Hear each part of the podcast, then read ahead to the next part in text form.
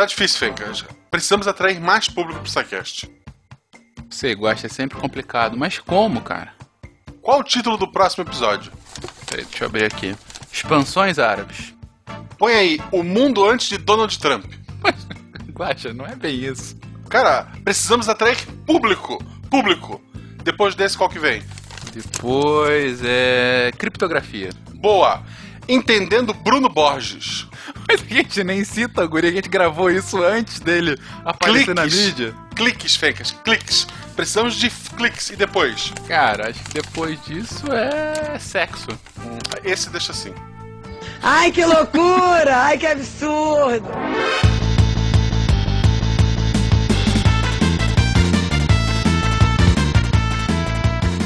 Pessoas! Aqui Fernando Malto Fencas, diretamente de São Paulo. Olá, olá, aqui é o Pena de São Paulo e SBBHQK, SBBHQK, Chapolin Colorado chamando terra, Chapolin Colorado chamando terra. Terra respondendo, terra respondendo. Não podemos regressar, não podemos regressar. Lero, lero, lero, lero. Se vidas dependessem desse contato, já era, hein? E aí, pessoal, transmitindo de Golf Golf 99 Uniforme Papá. Aqui é o Whisky Eco Romeo, Tango Hotel Eco Romeo. Kilo Romeo Oscar, Hotel Lima, Índia November Golf. tem mais, tem mais, eu posso continuar? Esse é o livro 2 do Bruno Borges, gente. Não, isso é um, é um chamado universal para comunicação de longa distância pelas ondas do rádio. Eu desisti de falar contigo no primeiro tango. Relaxa. Werther conseguiria contato com a terra, hein? Werther, lero, lero. Olá, ouvintes. Aqui é a Josiane Cara, de Varza Grande, Mato Grosso. E hoje vamos das mídias de massa à massa de mídias. Olha que Olha, beleza, a gente zoando e a Josi vem e nos olha. coloca no nosso lugar. Obrigado, Josi. Uma ilha de lucidez no meio dessa loucura. Bom dia, Vietnã! Oi, gente! Fique conosco, agora e sempre. Você é o elemento mais importante para ZYJ762, que opera em 1460 kHz, amplitude modulada, rádio SciCast, porque ciência tem que ser divertida.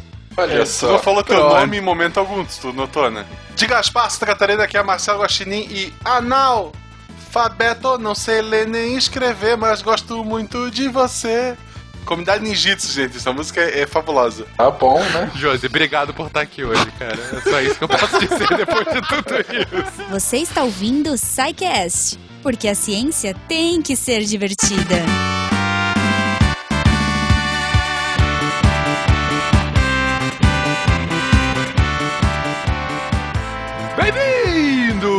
A mais uma sessão de recadilhos do SciCast. Eu sou o Fencas. E eu sou a Jujuba. E aí, Goma, tudo bom? Tudo mais ou menos, Fencas. Mais ou menos, por Tô quê? triste, eu tô triste. Eu quero mandar um memorando para as empresas, eu quero mandar, sei lá, um comunicado ou qualquer coisa dessas, porque eu não participei desse episódio porque a minha operadora não me permitiu, Fencas. Você vê a ironia que você não pôde participar de episódio de comunicação por falta de comunicação. Exato, eu fiquei ilhada na minha casa sem internet, andando de um lado pro outro com o live chat na mão, falando não. Pois Tô muito então. triste, mas tudo bem.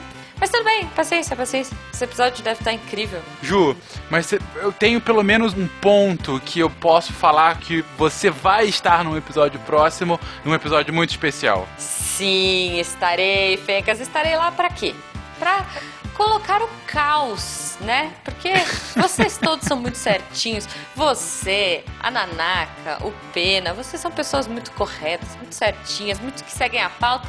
Então eu estarei lá para disseminar o caos. Ou seja, falaremos no Pint of Science no dia 16 de maio, às 7h30, lá na Cervejaria Nacional.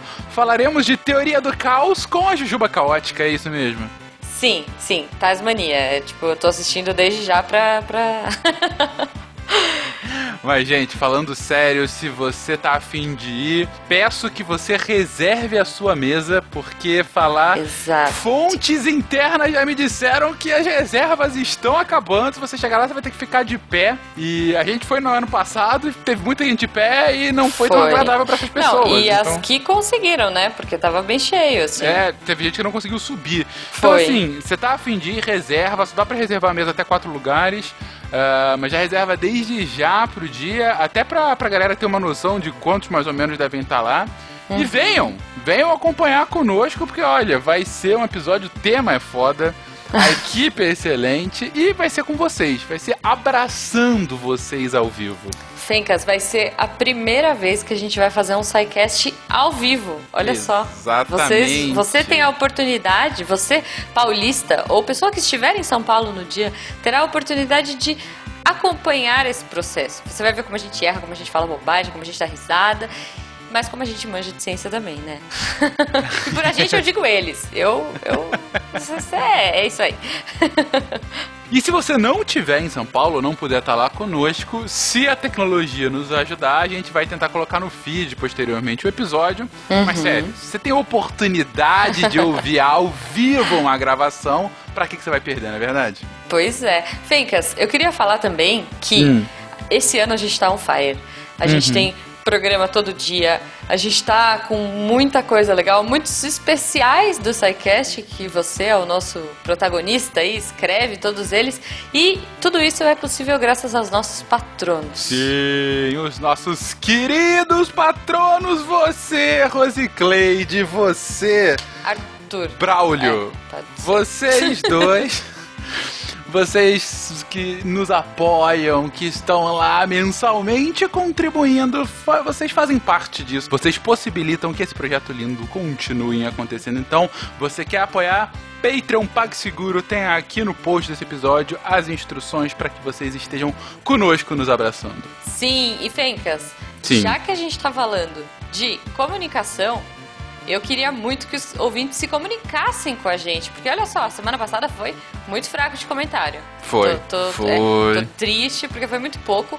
Eu quero comentários, eu quero que a gente interaja lá naquele post maravilhoso. Entra aí, deviante.com.br, vai lá, posta, comenta, fala que o host é lindo, fala, fala que as meninas estão maravilhosas, porque esse Sim. episódio tá recheado de gente legal. Eu, eu tô lá, eu tô lá de coração, eu tô lá de alma, assim. O tempo todo vocês. Se, se em algum momento vocês imaginariam, putz, aqui a Jujuba faria uma piada, pensem nessa piada e ponham lá no post que eu vou ler todas com muito carinho. Perfeitamente. E Ju, Eu? última informação, a gente foi cobrado nos últimos meses. Meu Deus, eu queria tanto uma camisa da Marie Curie, eu quero uma caneca. Uhum. Onde foi parar a loja do SciCast? Gente, a nossa querida lojinha está passando por uma reformulação. O SciCast é assim, o SciCast é essa metamorfose ambulante. Mas, aproveitando últimos itens que sobraram dessa, digamos assim, dessa primeira etapa da loja, a gente vai abrir aqui nessa sexta-feira um mega saldão. Olha só. Mega saldão, últimos itens para serem comprados. Então, se você tava afim daquela camiseta, daquela caneca, agora é hora de entrar aqui no link do post, tá? O nosso site da lojinha. Veja os últimos itens, mas corre, cara, que tem pouca coisa mesmo. Então, assim. Ah, aproveite e se não comprar agora, só numa próxima encarnação da loja. É isso aí. E a gente não sabe quando ela volta, né? Não É. sabe. É, é porque Então- é tudo muito etéreo aqui. Tá é tudo, tudo quântico no É, SciCast. é quântico. Quântico, olha só, no Missangas tem outro significado, né? Mas Pois não, ok, é. ok. Eu Pois já fiz é. o meu catim, que é aqui. Sempre, tem que ter. E o último recadinho, gente, lembrando que a gente anunciou semana passada, mas ainda continua aberta. Se você quer fazer parte do Portal Deviante, se você quer fazer parte da equipe do SciCast, o link continua aqui, é só se inscrever. O link vai ficar ativo até a semana que vem. Então, assim, não deixe pra amanhã. É agora, vai lá se inscrever. A gente já tá recebendo uma penca de inscrições. Uhum. Estamos chegando nas casas das centenas de inscrições. Olha aí. Então, olha aí. poxa. Uma penca é bem, é bem É, é um, é, né? é um bom Gostei. indicativo, né? Uma penca. É, então, se você quer fazer parte dessa equipe, se você acha que pode contribuir, é só ir lá, preenche o formulário que nós entraremos em contato dentro em breve. É isso mesmo, galera. Eu quero muito que vocês participem aqui com a gente, porque é muito legal e é muito divertido. Esperamos vocês. Fenquinhas, então agora é a hora que nós vamos pro episódio? Sim, senhora. Falaremos agora de comunicação, parte 2 da nossa história da comunicação. Querido ouvinte, imagine que enquanto você ouve esse podcast, me imagine atrás de você com uma cara. Sabe tipo a menina do chamado, assim? Com cara branca, triste, chateada? Cara, Sou eu onde é que isso ali. vai parar? Meu Naquele Deus do céu. Pronto. Agora pode dormir, ouvinte. É isso. Beijo, boa noite, viu? Bons sonhos pra você.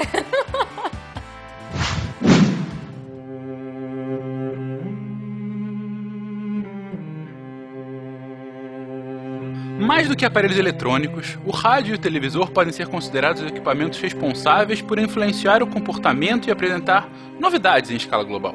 Por meio deles, dramas, comédias, vitórias, fracassos, tragédias e conquistas chegaram ao conhecimento de pessoas que, em razão da distância, dificilmente saberiam da existência uma das outras. A partir de um receptor e de um visor de 3 polegadas, desde 1920, o ser humano soltou a imaginação e ganhou um companheiro para o dia a dia, seja um noticiário, uma rádio ou telenovela ou um programa de auditório. Agora, as dimensões alcançam as centenas de polegadas dentro do contexto digital. É hora de girar o dial. Convidamos você, ouvinte, a zapear por esse programa e conhecer mais sobre o universo da comunicação humana. Vamos nessa? Clique!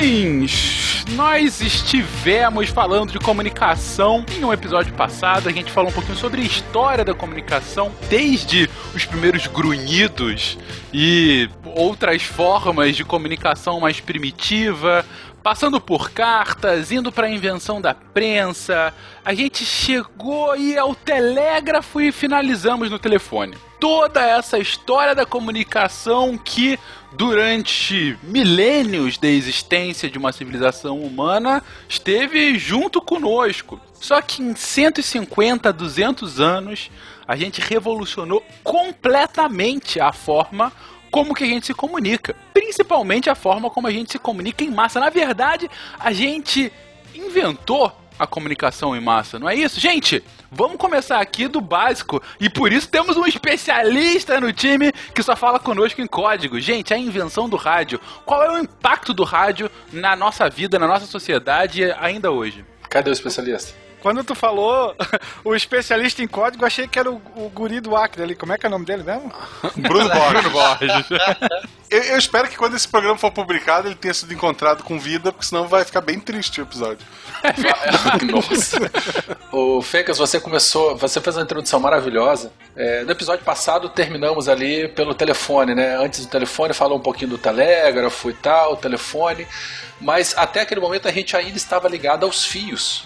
Né? Mesmo transmitindo sinais binários de, de né? pelo, pelo código Morse, inventado pelo Samuel Morse lá em 832, mas a gente ainda dependia dos fios para isso. O próprio telefone também. né? Então, assim, o crescimento ele foi. As descobertas elas foram acontecendo simultaneamente. É muito difícil a gente colocar né, quem foi realmente a pessoa que descobriu e tal, não sei o que lá, botar uma ordem cronológica aí. É, mas as descobertas foram acontecendo, mas de fato um salto enorme e exponencial foi dado quando a gente se libertou, quando a comunicação ela pôde ser realizada de uma maneira eficiente, satisfatória, compreensível e fora dos fios. Por incrível que pareça, assim, oficialmente. Ó, falei em comunicação, tem que desligar meu rádio aqui, senão ele vai atrapalhar. Olha Vocês ouviram um bipzinho aí no fundo? Bruno Borges. Não, cara, é uma estação repetidora que tem aqui do lado de casa, que eu uso para ampliar a meu, minha área de, de cobertura aqui, quando eu falo no VHF aqui com os amigos. Lero Lero pra você. né? Lero, lero, tá bom. Tu tem que ter uma carteira que te autoriza a fazer isso, né? Não, não é uma carteira. Na verdade, eu sou radioamador, né? Eu, eu, eu sou, eu tenho uma licença de funcionamento de uma estação de rádio.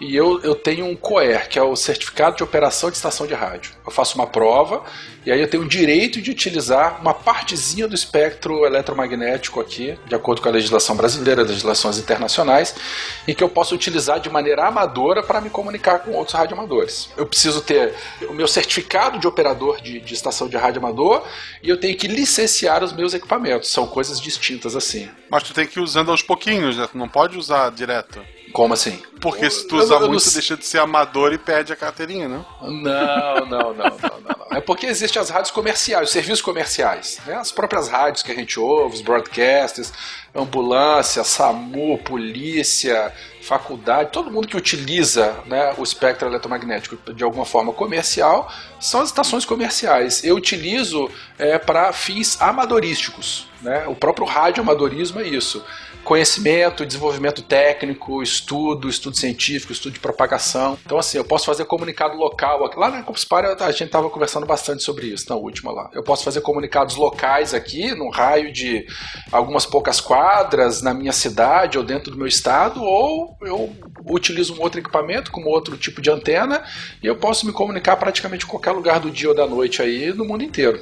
Então, assim, é, mesmo sendo radioamadorismo, né, apesar do nome amador estar aí no meio, mas as nossas comunicações elas são bastante eficientes aí praticamente em qualquer lugar do planeta. Tu, Mas a gente já tá indo para o radioamadorismo e eu queria voltar um pouquinho sobre como se deu a evolução da própria difusão do rádio, da difusão da radiodifusão, né? Bom, existe aquela celeuma lá do Marconi e do Landel de Moura. O, o Robert, o Roberto Landel de Moura, um brasileiro, e o Marconi, o Guilhermo Marconi, italiano. Marconi ele foi o mais famoso, né? Ele é tido como inventor do rádio. Mas na verdade, o que que acontece? Lembre-se que é, até pouco tempo atrás as comunicações estavam restritas aos fios. O Marconi de fato ele conseguiu emitir sinais audíveis pelo éter, pela radiofrequência. Mas não era fonia, não era voz, não era uma comunicação complexa. Completa sim, mas complexa não.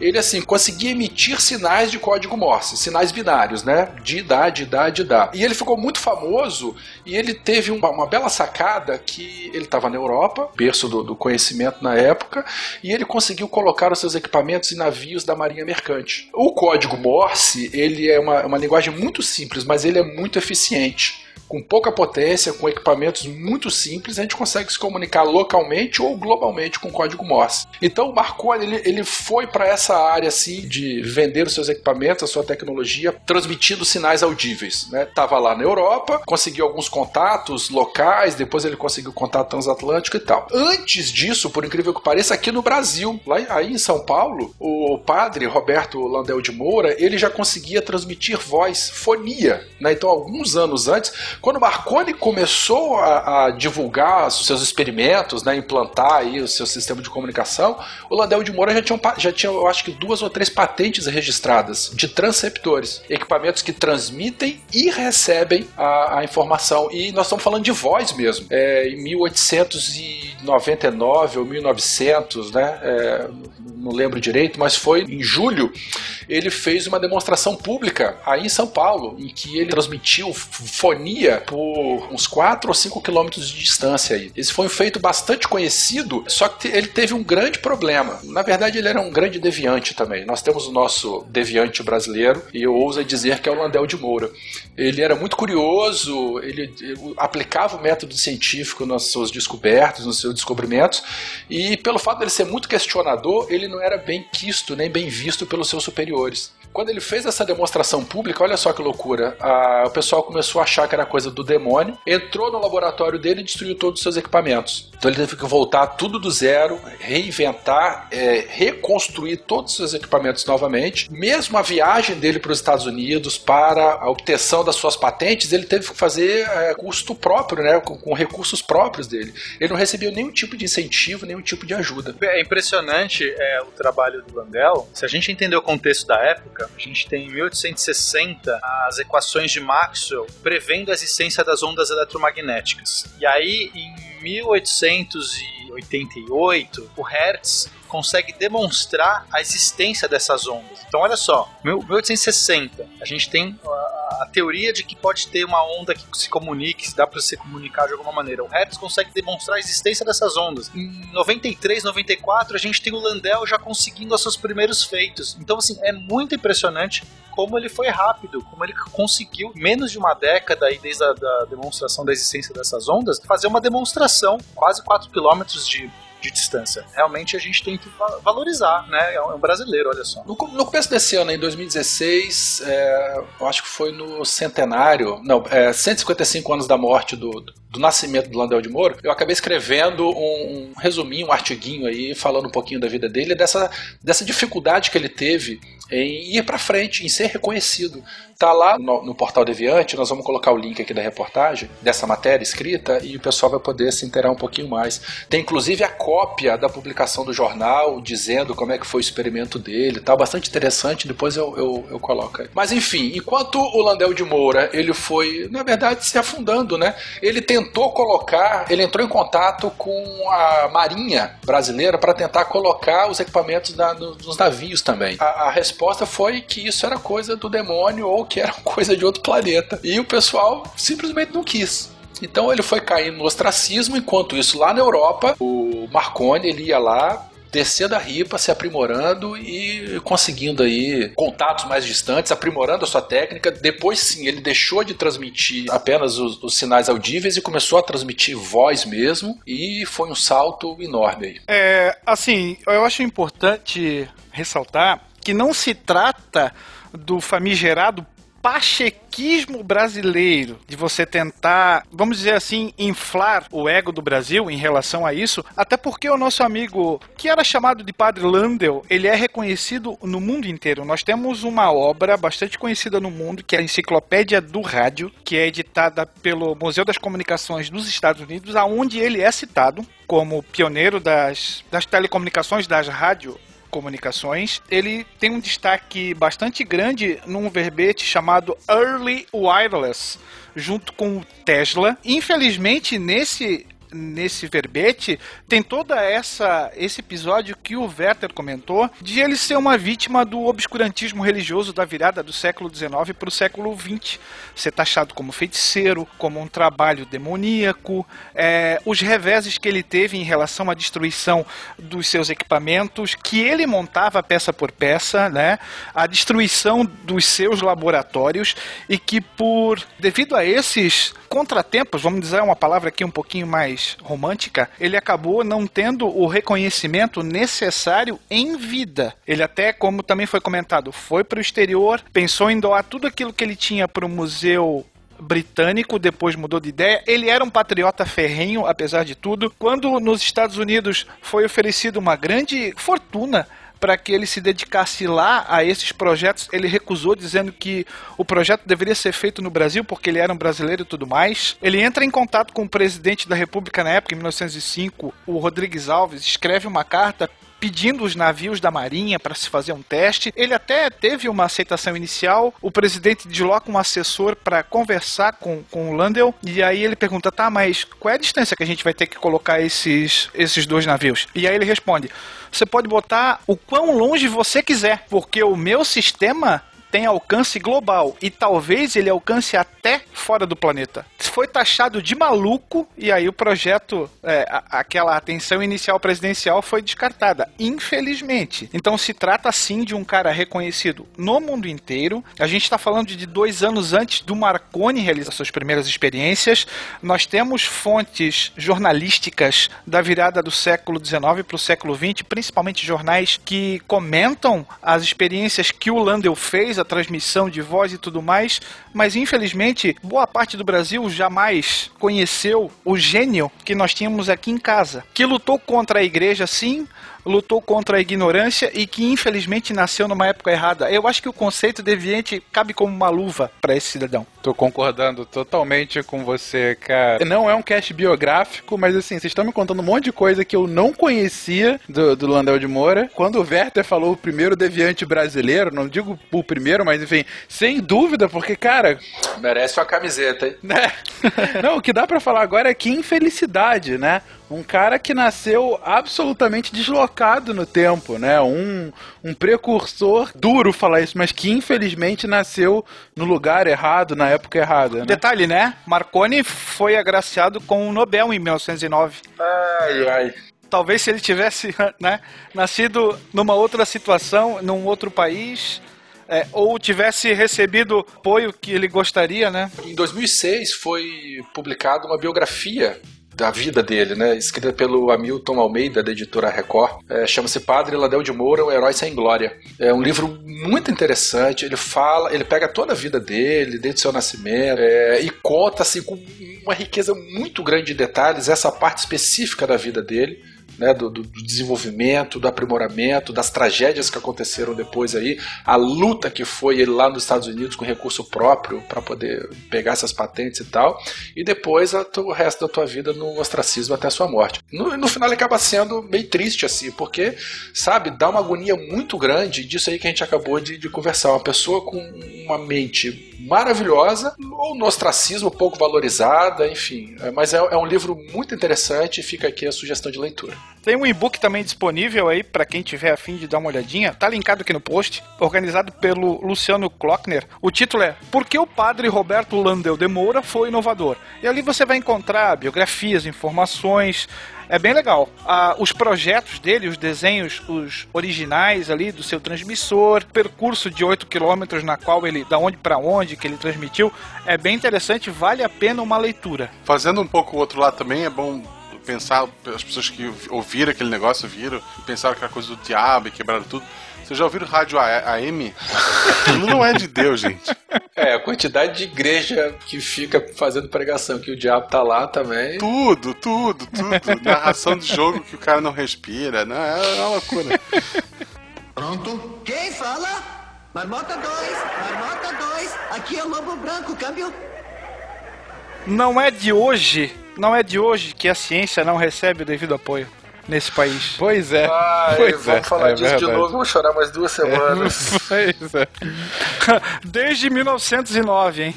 Mas de qualquer forma, o rádio, a, a despeito de tudo isso, o rádio teve uma popularização é, instantânea, quase em todo o mundo, durante a- os anos 1910, não é isso? O rádio é considerado o primeiro grande, né? Meio de, de comunicação de massa que vai atingir muita gente ao mesmo tempo, inclusive analfabetos. Já que para você ter acesso a um jornal, né? Necessariamente você precisa saber ler. O rádio vai, vai além disso. Eu ouso mais, hein? O rádio, é, eu, a gente fica brincando e tal aqui, que foi a primeira rede social que você tem notícia no planeta, cara. Assim, de grande alcance, de grande espectro e de interação entre as pessoas. Porque normalmente nós estamos falando de rádio comercial. O que, é isso? É um transmissor e aí nas casas das pessoas existem os receptores.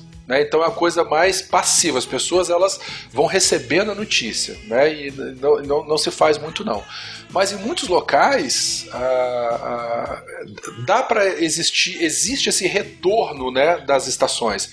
A gente já ouviu falar das histórias dos nossos avós, dos nossos avós, pessoal do interior, até hoje em dia também, da pessoa que liga e pede uma música, ou da pessoa que tem um radialista preferido, a pessoa que acompanha, ah, o ouvinte que acompanha o radialista e não o programa, tá ligado lá para ouvir a, a voz da pessoa, né?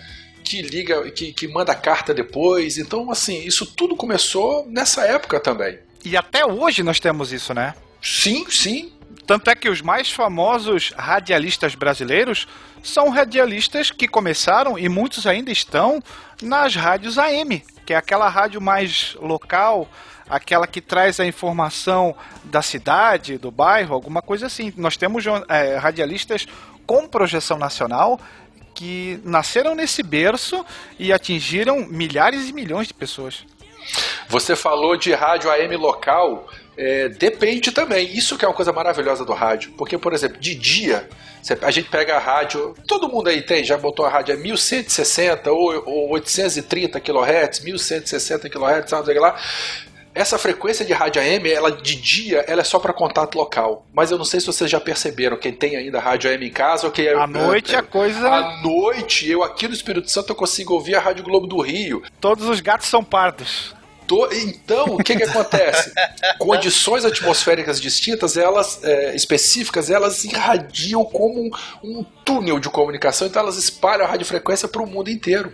Então, assim, Meu de pai dia- escutava aqui, é, o, o futebol carioca na região é forte por causa da, da, da frequência da rádio. Sim, os jogos eram de noite, de tardinha de noite, né?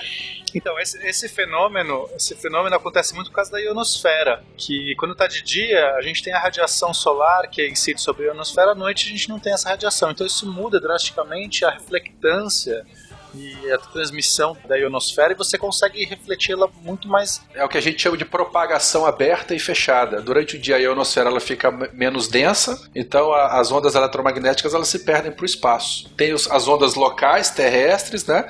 Mas é, à medida que a ionosfera vai ficando mais densa, as suas camadas elas vão se assentando, as ondas de rádio batem na ionosfera e refletem como se fosse um espelho para baixo. Elas podem dar um salto, podem dar dois, podem dar três. Então, assim, dependendo da frequência, eu estou ouvindo de noite a Rádio Globo do Rio e eu estou a 600 km, 500 km de distância do Rio.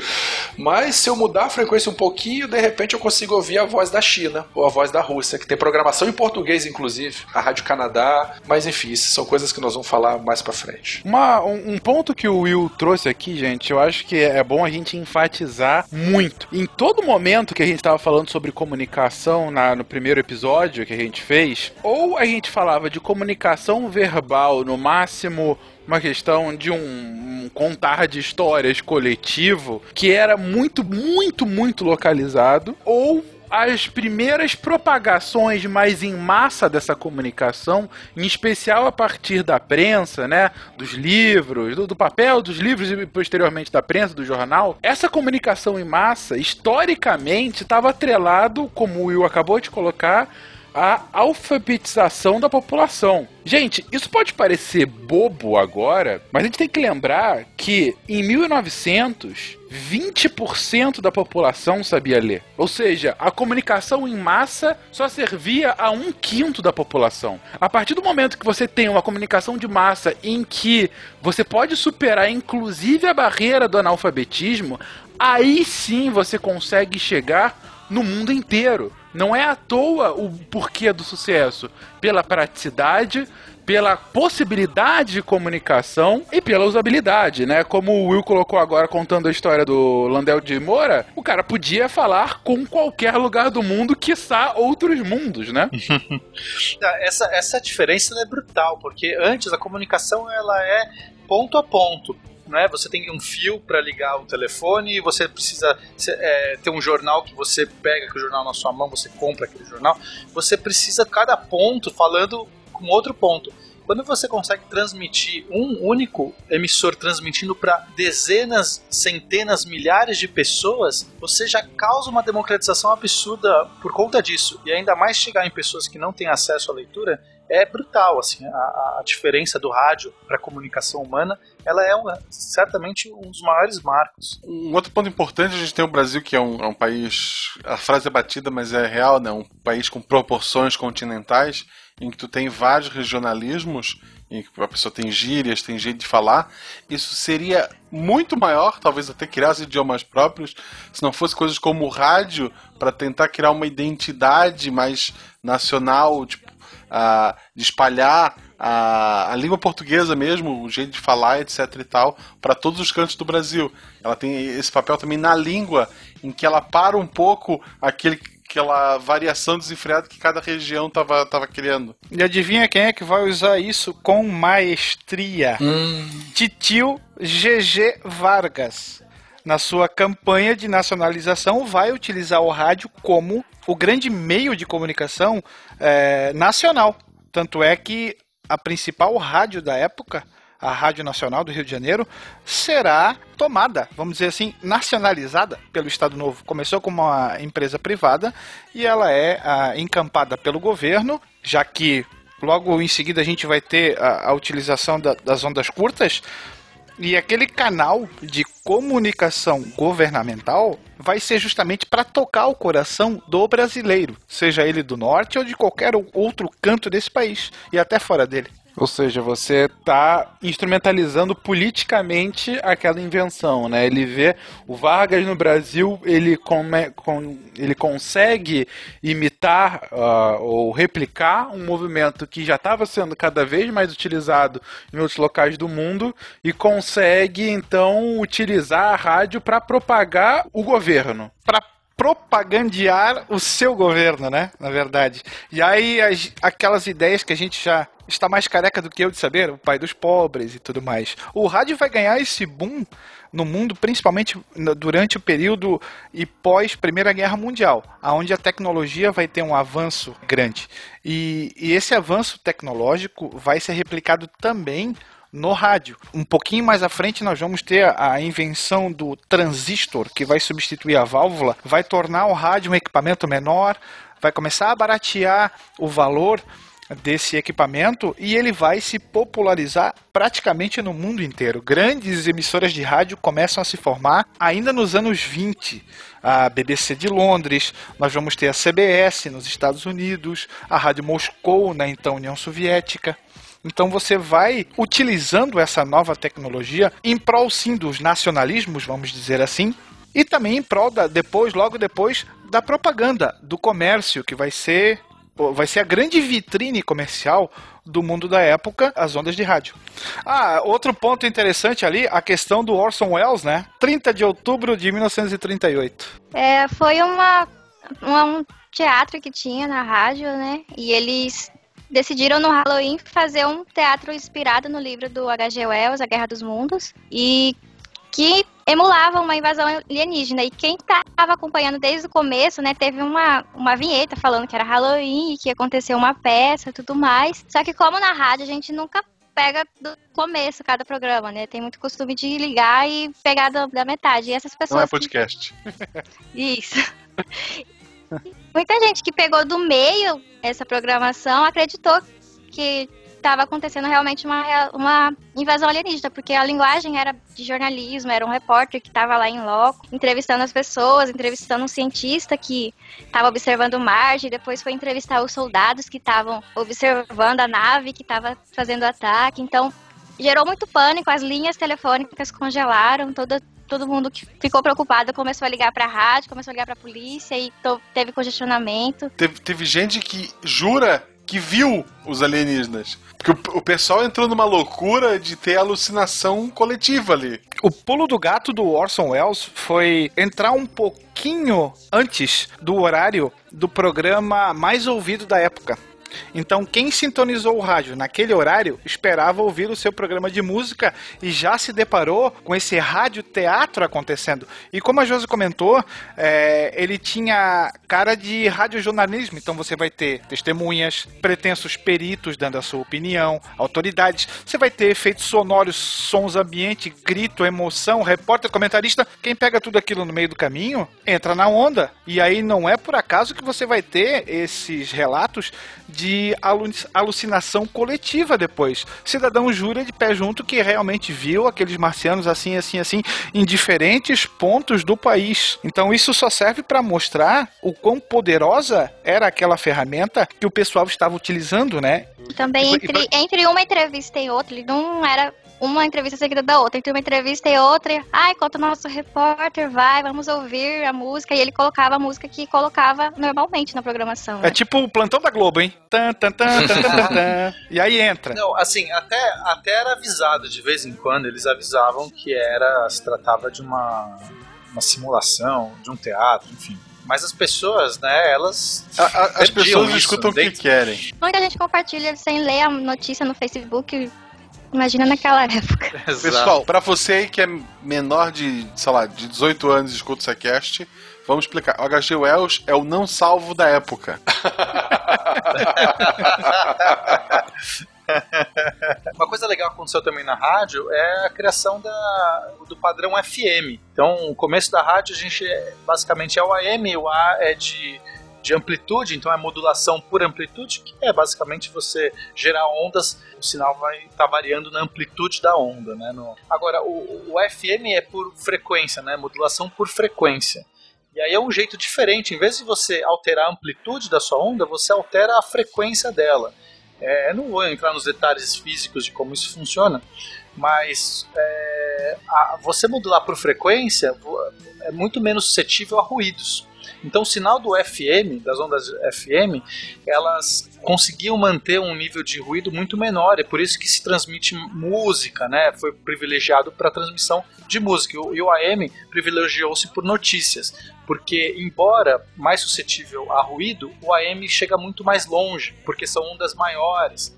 E o FM, por serem frequências muito altas, eles qualquer barreira acaba às vezes impedindo a transmissão das ondas FM. Mas é, é muito interessante que essas duas até hoje se mantêm. Então, para transmissões mais longas, mas que você está querendo levar, às vezes apenas a voz da pessoa, o AM é melhor. O FM para quando você tem uma transmissão mais mais complexidade, né? Normalmente música. É, o, o fato de chegar mais longe ou mais próximo tem a ver com a, a frequência da transmissão. Frequências mais altas, elas vão chegar mais próximas e são mais suscetíveis a, a- a- a barreiras físicas. Frequências mais baixas, e tanto faz se for AM ou FM, mas a- se a frequência for mais baixa, ela tende a chegar mais longe. Sim, não, você está correto. É que no- né, na- nas as bandas de frequência usadas nas rádios, né? Que você faz rádio amador, você pode fazer a, a frequência que você É, quiser. não a que eu quero, mas, eu Mas- tenho uma grande, muitas Sim, opções. Você tem, você tem uma liberdade. Se você quiser, você faz a que você quiser, desde que. Mas, o, mas as bandas separadas, né? A AM tem uma, uma frequência bem menor, na ordem de kHz, né? Centenas de Você está falando de largura de banda. de largura de banda, quer dizer, qual que é a faixa permitida para você usar. E as, as ondas FM, elas vão estar nos megahertz. Então, você tem uma largura de banda para cada canal, para cada emissor, você, o emissor vai lá e ele reserva. Ah, eu tenho esse canal para transmitir. Você não pode ter canais muito próximos, senão dá interferência uma na outra.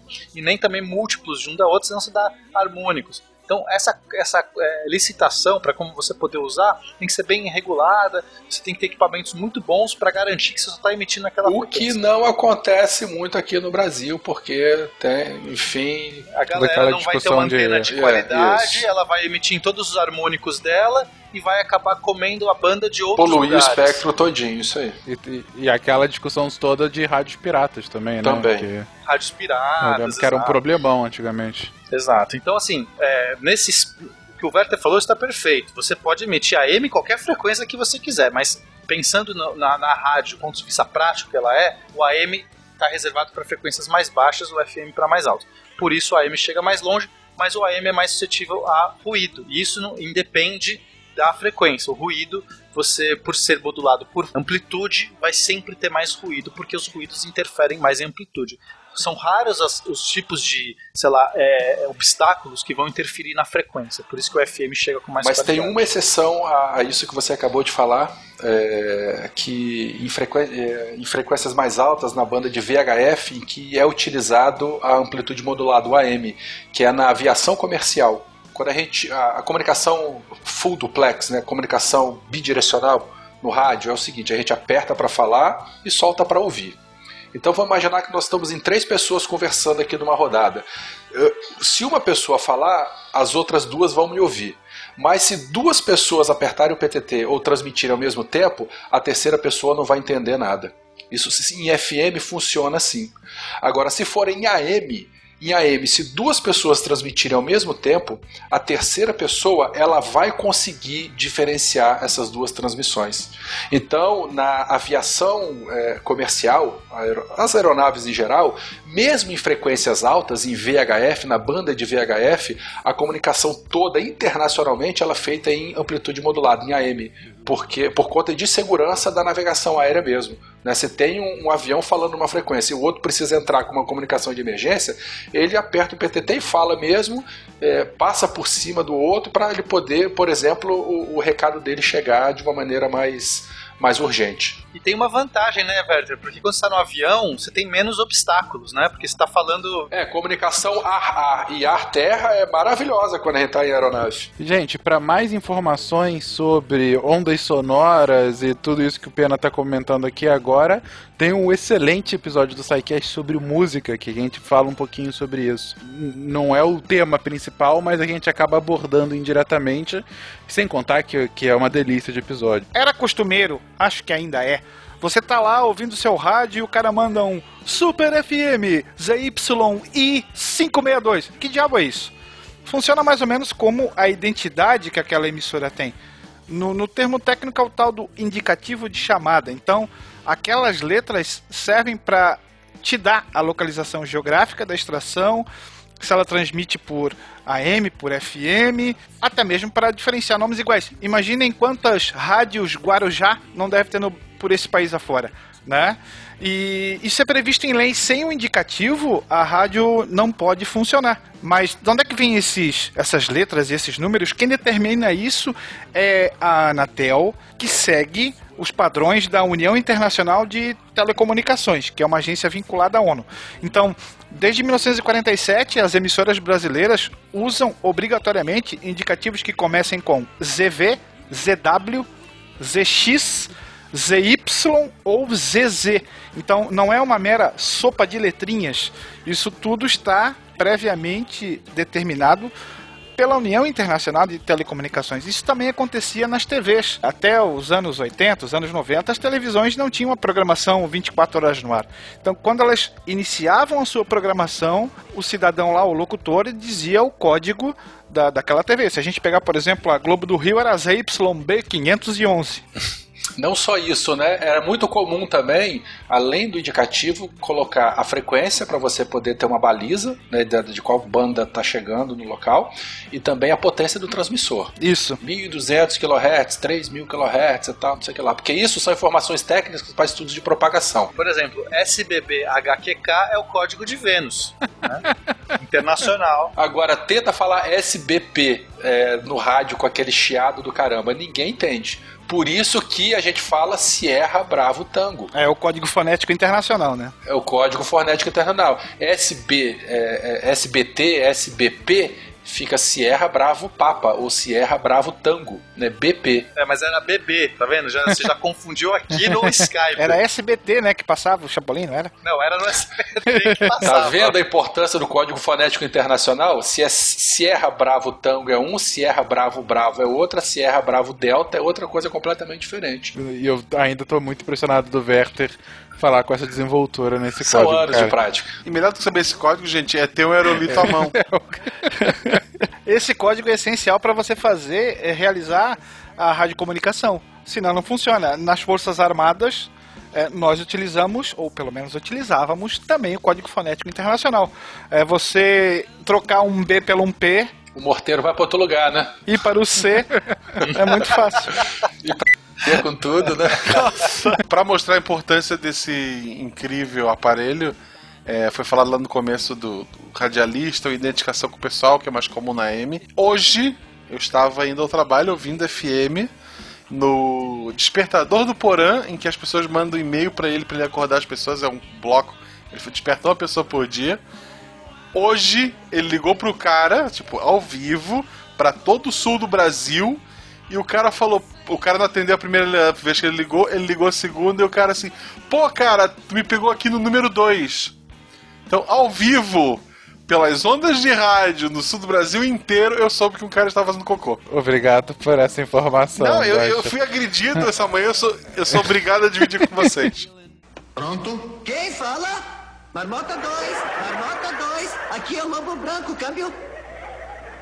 Ah, aqui no Brasil vai, vai se tornar famoso o chamado a era de ouro do rádio, que nos Estados Unidos pega ali 1910 até 1930, no Brasil de 30 a 50 e aí populariza de uma forma gigantesca. Programas de auditório, você tem o telejor, o radiojornalismo aparecendo e tem a tal da radionovela. Nós vamos ter radionovelas que vão ficar muito famosas uma delas, chamada Jerônimo, o Justiceiro do Sertão, vai durar 14 anos ininterruptos. Cara, com o nome desse eu entendo por quê, porque é um nome foda.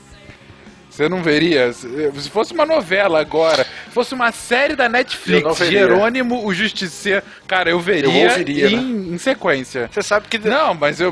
Depois-. Saísse na Netflix agora. depois foram feitas duas novelas é, sobre essa mesma história. Isso é nick do CS, gente. Porra, Jerônimo. O Justiceiro do... e o inimigo dele era o Caveira, inclusive. Puta, Já, tá pronto, Pronto, Netflix, olha só. Desiste de 3%, se foca no Jerônimo. Isso. Foi os 97 que sobraram nisso aí, ó. Exatamente. Não, lembrando que o próprio Guia do Mochileiro das Galáxias original era uma radionovela. É verdade, é verdade. E nós tivemos radionovelas também da, da saga Star Wars, ali nos anos 70 e 80 também.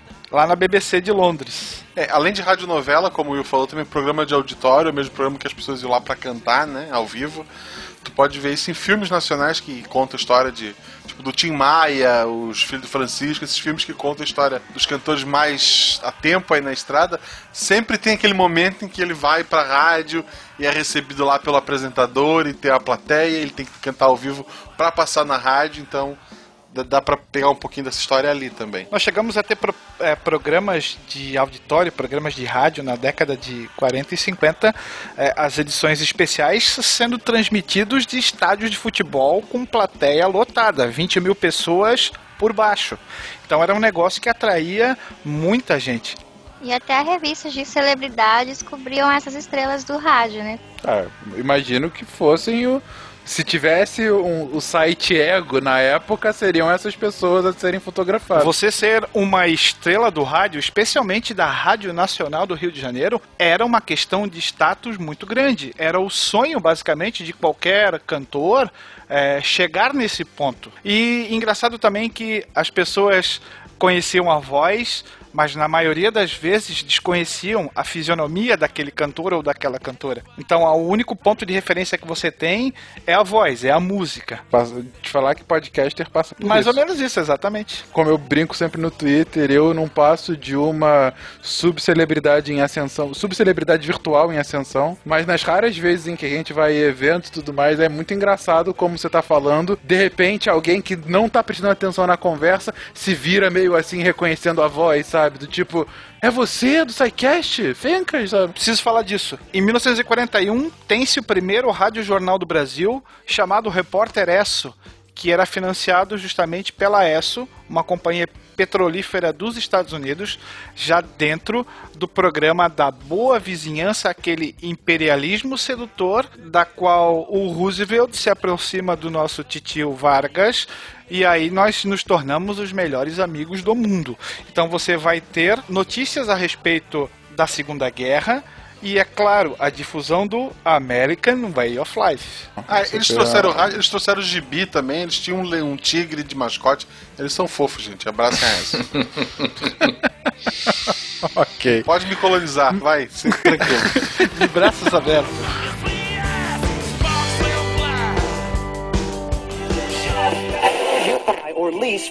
Bem-vindo à Rádio 2.0. Monetize conteúdo em áudio, anuncie, ouça, presencie o nascimento de um mundo feito de som. cloudradio.com.br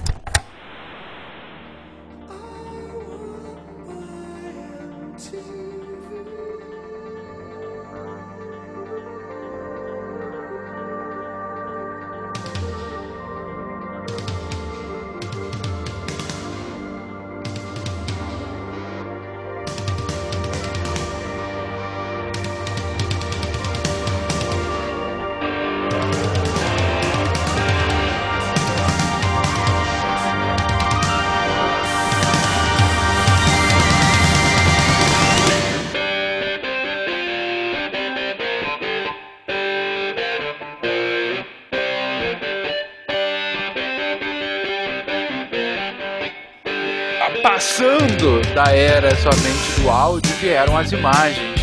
E daí a popularização dos televisores, as TVs, mais ou menos nessa época, no final dos anos 40, em especial no início dos anos 50.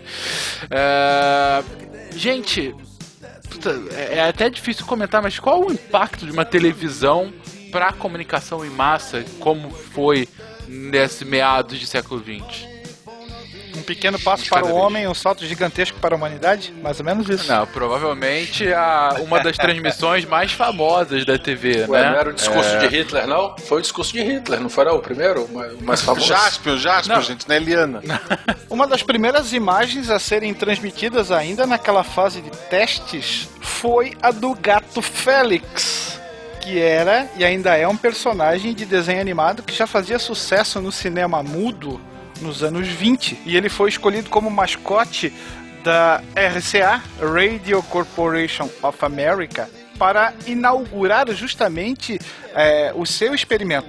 Então você vai ter uma transmissão da imagem do Félix. Na verdade, era uma estátua que ficava numa plataforma giratória. E aí você tenta transmitir aquela ali em basicamente 60 linhas. Isso em 1929. Caramba. Né? E da mesma forma que acontece com o rádio, a televisão terá vários pais. Então nós temos pessoas em diferentes pontos desse planeta pesquisando mais ou menos a mesma coisa e chegando muito próximo de um mesmo resultado. É, o, Perfeito. o, o Gato Félix dessa época do, do cinema mudo ficou também bem famoso por causa daquele bordão dele que era assim, né? É isso é aí. esse mesmo. Uma esse imitação mesmo, esse mesmo. sem igual. Imitação perfeita. Desculpa, gente. Era muito engraçado quando ele falava isso mesmo, cara. Mas, gente, como é que funciona a TV? Qual é a lógica da TV? Enfim, por como que essas imagens não são as almas das pessoas sendo transmitidas pela eletricidade? Você imagina, olha só, fazendo um exercício de, de imaginação, imagina se o nosso amigo Landel Moura apresentasse isso lá em 1905. Aí ele, Nossa. Ele ia ser excomungado. fogueira seria o menor dos problemas dele, né? O princípio da televisão, também usando ondas eletromagnéticas, então são as mesmas ondas do rádio, né? Só que acontece que agora você vai ter que né, usar essas ondas para direcionar um feixe de elétrons que está num tubo, um, um tubo catódico, né? Um tubo de raios catódicos. Que nome, né? Tubo de raios catódicos. Cara, isso me lembra a Guerra Fria, é, Homem de Ferro, super-heróis. Também queimava o equipamento do cara que inventou o raio católico. Não tem como isso dar certo.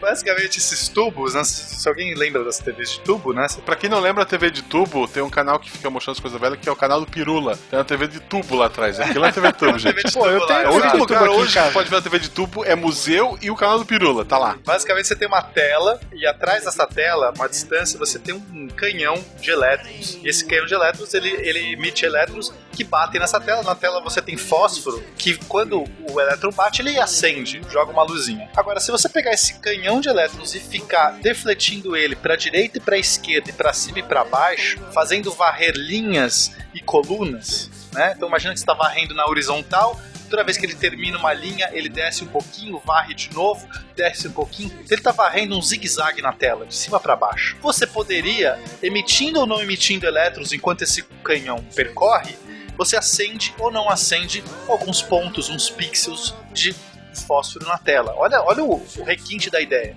Então eu vou varrendo esse canhão, eu emito ou não emito elétrons e eu acendo ou não acendo pontos na tela. E o que, que vai regular o defletir desse canhão?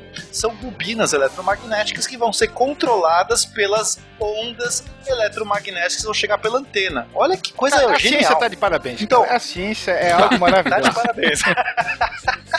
Então a maneira como que essa é, a onda que chega lá pela antena vai coordenar a emissão ou não emissão desses elétrons que estão acontecendo nessa TV de tubo aí. É um princípio muito, é, muito interessante, só que ele só funciona se você conseguir varrer muito rápido essa tela. Sim. Porque senão, se for devagar, você vai ver literalmente um pontinho andando. Você não quer ver um pontinho andando. Então, para dar o efeito da ilusão de ótica, persistir a imagem na retina humana, você tem que varrer pelo menos umas 30 vezes por segundo essa tela para que a gente consiga ter a, a ilusão. E essa é a dificuldade tecnológica da coisa, né? De como é que você vai fazer sistemas que vão varrer nessa velocidade. Mas por sorte, olha só que legal, a gente tinha padrão de, da rede elétrica que nos Estados Unidos, por exemplo, era 60 Hz, na Europa era 50 Hz. Então eles usaram a própria rede elétrica, a própria onda que saía da rede elétrica, para modular é, a velocidade desses canhões. Então por isso que surgiram esses diversos padrões, como o NTSC, PAU-M e tudo mais, porque era de acordo como você ia modular, como que sincronizar essas frequências na tela do canhão de elétrons, usando a, a rede elétrica local. Então no Brasil a gente não estava de acordo com os Estados Unidos, então quem tinha TV nessa época tinha que instalar um conversor, porque o cara ia baixar, pegava fita cassete, ia pôr na televisão, a fita cassete tinha sido encodada usando um NTSC e ele queria Videogame. joga- videogame, então você não tinha cor o negócio, porque a cor era encodada diferente. Então, ou seja, era uma loucura aí. Para você fazer funcionar esses equipamentos. Até pouco tempo atrás a gente passou por isso. Eu lembro, do- deu. No Nintendo Wii tinha esse problema, dependendo de alguns jogos querem PAL, outros querem NTSC. A, a Nintendo, pelo amor de Deus, eles foram descobrir que tinha internet no Nintendo, no, no Wii U. E olha lá. É verdade. E lembrar também que as câmeras nessa época eram movidas a válvula. Nós ainda não tínhamos os transistores ali nos anos 40 e 50, né? E você tem um trambolhão ali que pesa quase 100 quilos, que necessita uma iluminação gigantesca para tentar refletir uma cena. Não existia zoom, né? Então era um negócio bem quase que artesanal. Pronto? Quem fala? Marmota 2, Marmota 2, aqui é o Lobo Branco, câmbio. Apesar dessas dificuldades tecnológicas, ainda assim, logo se deu um uso muito claro para essas novas TVs, não? A gente pulou, o, a, porque a TV teve- passou por tudo que vocês passaram e teve aquele salto que ela deu, né, evolutivo, que foi com o surgimento do Bombril. É, o pessoal que tem 20 anos ou menos não entendeu, desculpa, gente. A gente Tá é falando, tá falando do Jaspion, cara. Quem é que entende Jaspion? É só eu e tu aqui, o, Werther e o Pena. Ei, não, eu vi, eu vi Jaspion também. Talvez a Josi não tenha visto, mas Jaspion é na minha época. Ah, a gente tem Mas- também a questão da- das televisões a cores, né? Que vieram tempos depois. Eu lembro que aqui, pelo menos no Brasil, foi algo ali finalzinho dos anos 70, talvez, que a primeira, as primeiras é, exibições em cores foram transmitidas. Então você vai ter que ter um, um plus a mais ali no teu aparelho de televisão para que essas cores pudessem ser reproduzidas. E é basicamente aquele jogo das, das cores básicas, né? O vermelho, o verde e o azul que mesclados vão formando aquela cor original da exibição que você fez.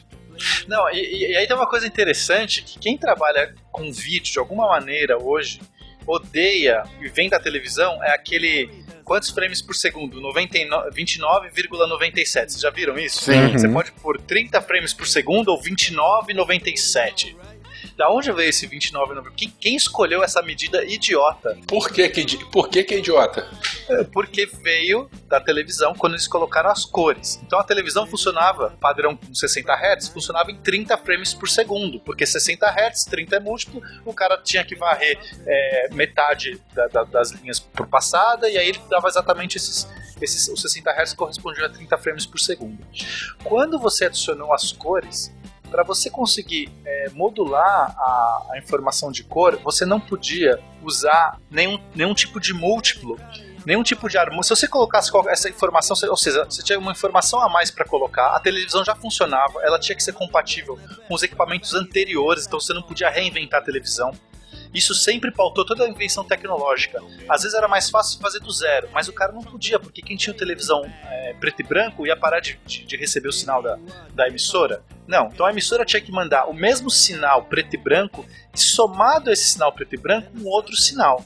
Só que esse novo sinal, ele- se ele tivesse qualquer outra frequência muito diferente, ela daria batimento. A gente ter- é, os harmônicos iriam interferir muito facilmente. E aí a gente teria um monte de interferência nos aparelhos de televisão, que já tinha muita interferência, né? O Bombril veio para salvar isso. Mas antes do Bombril já tinha muita interferência. Eles escolheram uma frequência de 29,97 frames por segundo, que daria 50, e, é, sei lá, em hertz daria um pouco menos do que 60 hertz. Vamos fazer essa conta agora. Dá 59.94. Obrigado, Frank. Você é lindo. Então, eles escolheram 59,94 Hz porque é tão próximo de 60 que nenhum harmônico ah, é, bate um com o outro, então não interferia. E por conta disso, o novo, a nova transmissão passou a ser em 29,97 frames por segundo. E é por isso que a gente até hoje carrega isso. Você vê, não mudou. Mesmo que hoje a gente seja digital, não tem mais nenhum sentido. Ninguém modula mais cor em frequência nenhuma. É tudo digital. A gente ainda usa porque é compatibilidade também. Inclusive, agora sendo tudo digital, o Bombril só tem mil utilidades, né? Vocês sabem. É verdade. Pronto? Quem fala? Marmota 2, Marmota 2, aqui é o Lobo Branco, câmbio. Mas o grande pulo do gato para televisão foi o aparecimento do tal do VT ou do sistema do videotape, que permite gravar imagem e som. Antes, basicamente, nós tínhamos um quem sabe faz ao vivo literalmente. Então você transmitia ali direto, com exceção dos filmes, claro, mas a transmissão era ao vivo, você não armazenava aquilo. Com a chegada do VT, aí sim nós vamos ter então a, a- o passo seguinte, que é a tal da edição. Você grava em qualquer hora do dia ou da noite e depois faz o serviço ali da, da filtragem, da adição de.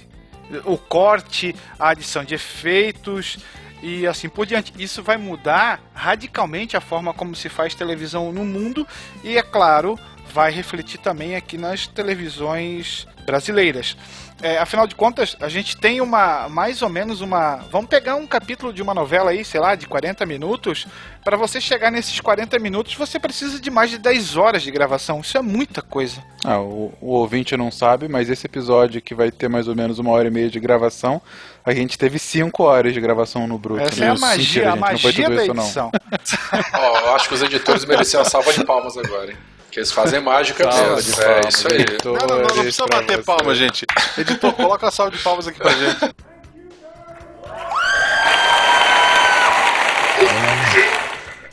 finalzinho dos anos 60 e mesmo assim, ó, quando surgiu esse trabalho de você cortar e editar, era Tudo corte manual, mesmo, né? era feito É. com uma gilete e uma lupa, cara. Pra você observar ali na fita exatamente o lugar por você frame, né? Cortar quadro a quadro, é, para juntar, você tinha uma cola feita, se eu não me engano, era de óxido de ferro, pra você colar uma fita na outra. Era um trabalho bem artesanal também. Isso, ouvinte, é pra você nunca mais reclamar do seu Windows Movie Maker. ah, isso aqui é tão difícil, eu não sei mexer nisso. Eu preciso de um Mac pra editar. O Chateau Rei do Brasil brinca com essa coisa das novelas serem ao vivo, né? Que ele Sim. Vai lá, interfere a gravação e mostra a mãe com os filhinhos olhando, ela assustada e o filho todo animadinho com, com a diferença que aconteceu lá. Só no final dos anos 60 eu tô um pouco impressionado com o VT é só desse momento? No Brasil, sim. Ah, sim, no, No Brasil, resto sim. do mundo foi um pouquinho Uhum. antes. Por exemplo, assim, ó, a gente tem 1960, inauguração de Brasília, certo? Essas cenas foram veiculadas só no outro dia.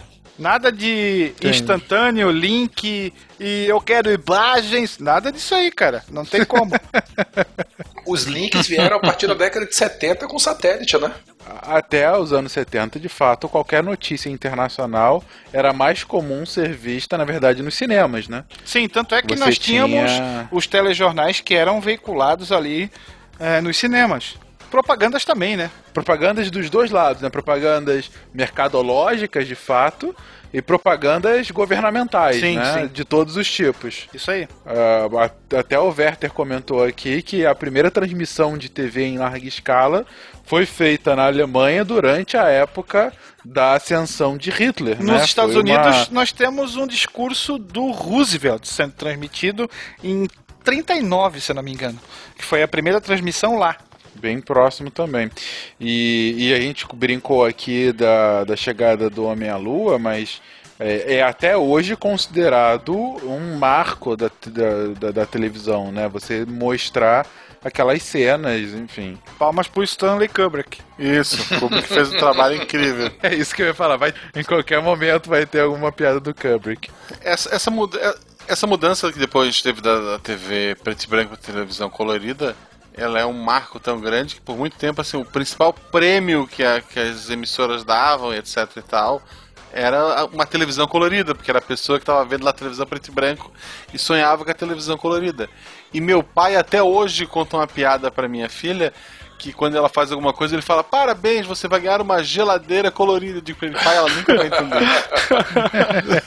nunca vai fazer sentido na cabeça dela. Nunca. Ah, outro amiguinho que surgiu para facilitar a vida, principalmente dos telejornais, é o tal do teleprompter ou teleponto, aí no final dos anos 70, que basicamente é uma tela, né, uma superfície de vidro que fica acima da lente da câmera, onde o cidadão lê aquilo que está sendo divulgado ali. Se botar qualquer palavra e o cara for um, um incauto, ele vai falar aquilo em rede nacional. Ah, é- essa aí parece uma, uma coisa pequena, gente, mas é a diferença fundamental de um cara gravado, é, que tá sendo gravado, ele falar te olhando nos olhos e ele falar lendo. Exato. Os primeiros jornais, o Repórter Esso, é, que, que migrou do rádio para a televisão, era o apresentador com as folhas de papel na mão lendo o texto. Então ele lia literalmente a notícia.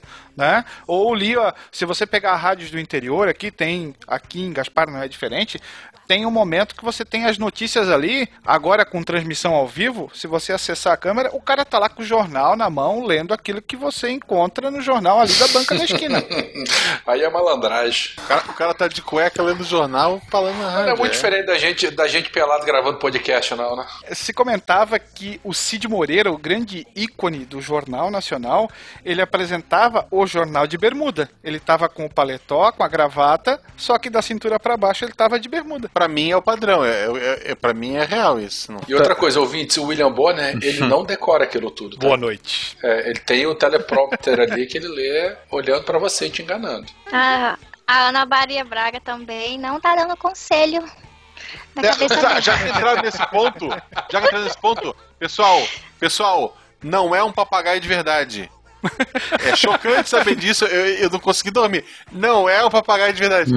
Tem um homem com a mão enfiada no papagaio, movendo a boca lendo, dele. que está lendo um bilhetinho ali, né? Não, e ima- imagine o processo de insalubridade desse cara quando ele for demitido da Globo também. Porra, mexe na coluna dele. Nossa, A mãe. coluna dele deve ser uma. É. O braço, que já deve estar maior. do que o Necrosado outro. já, né? De tanto. Aqueles indianos, né, que fazem promessa de botar o braço pra cima, assim, que fica aquela coisa fina, estragada. Tanto que assim, a, a gente não vê a cara do, do, do Louro José na rua, mas se tu vê ele, tu identifica. É o cara com a mão levantada e aí os dedinhos juntos, assim. Esse é o Louro José. Em forma de papagaio, né? Isso. Ai, que... Cara, tá cada vez pior isso, Isso tudo tá aqui. sendo lido aqui, hein? Não tem nada de improviso. Que quem escreveu esse meu texto, pelo amor de Deus? Por que, que as coisas inteligentes com pena eu fico com essas porcaria? Quem foi que escreveu essa bosta? Palmas pro produtor, hein? Pronto? Quem fala? Marmota 2, Marmota 2, aqui é o Lobo Branco, câmbio. Ainda em teleprompter, tem uma, uma, um advento que foi nos anos 2000, se não me engano, começaram a utilizar para discurso. Isso você já deve ter visto, eu já tive a oportunidade, inclusive, de usar um na apresentação de um evento. Ó, a carteirada. Que é. Não, é bem legal, Monóculo. inclusive. É um monóculo, tu coloca É, assim na. Não, não. Não é? Não, não. Ah, achei que era um É monóculo. bem legal que assim, é, quando fica o, alguém falando num púlpito, e isso você vê muito, você via muito o Obama fazendo Via, né? isso. Via, né? Agora, enfim, eu ainda não vi nenhum discurso do Trump pra, pra, pra ver se ele faz isso também. Mas o. Você via nos discursos do Obama, e de outros políticos, até não políticos, quando ele tava se endereçando à, à população, né? Então ele estava num púlpito, meio que olhando para baixo e falando direto, como se ele tivesse o texto decorado. Ele até tinha papel, mas ele não olhava o papel em momento algum. Mas você reparar, ele tem dois pedaços de plásticos bem próximos, dependendo inclusive da iluminação, você nem vê esse plástico. O que, que é isso? É um teleprompter, só que é, ele fica de tal angulação que só o cara que tá do púlpito consegue ver o que, que tá passando na tela que fica embaixo desse plástico. E aí quem tá do outro lado, Vê através dele, né? exatamente, quem tá do outro lado só vê no máximo o plástico quando vê, entendeu? Então dependendo da iluminação, se tá um pouco mais escuro, você nem vê o, o, o plástico, ou se tá claro demais, você nem vê o plástico. E aí, aí fica justamente o que eu tava comentando agora do, da questão da credibilidade. Quando o cara tá falando no seu olho, é, é muito mais a proximidade, é muito, muito maior a, ser, a credibilidade na Por isso que eu fala. Gostava Então, do Clodovil, que ele mandava olhar pra câmera assim. ó. Lembra do Clodovil? Olha pra câmera aqui. Eu falando do Obama e tu me vem com Pô, Clodovil. grande político tá brasileiro, sacanagem. rapaz. E, que isso? Grande político brasileiro. Um beijo pro Clodovil, seja lá onde ele estiver. Pensando, a gente falou de, de políticos internacionais, de Obama com seu poder de, de, de persuasão, com seus discursos. Aquele discurso da Dilma, do menino e o cachorro, da criança oculta, aquilo foi improvisado Peraí ou eu alguém escreveu? Eu gosto muito daquele texto, gente. Eu, eu acho que aquele texto é poesia e a gente não só. É tipo o cara que inventou o rádio, a gente só não estava pronto para ouvir. Isso foi antes ou depois do ensacar vento ou mandioca? Pronto? Quem fala? Marmota 2, Marmota 2, aqui é o Lobo Branco, câmbio. Se você tiver pessoas carismáticas, eles acabam dominando o meio. Ou talvez o exemplo mais crasso que nós tenhamos era o Adolfinho lá na Alemanha nos anos 30. Então, um orador de, vamos dizer assim, de presença que utilizava o rádio e a televisão como uma ferramenta única de propaganda, de convencimento, de arrastamento de multidões, inclusive. Sem dúvida.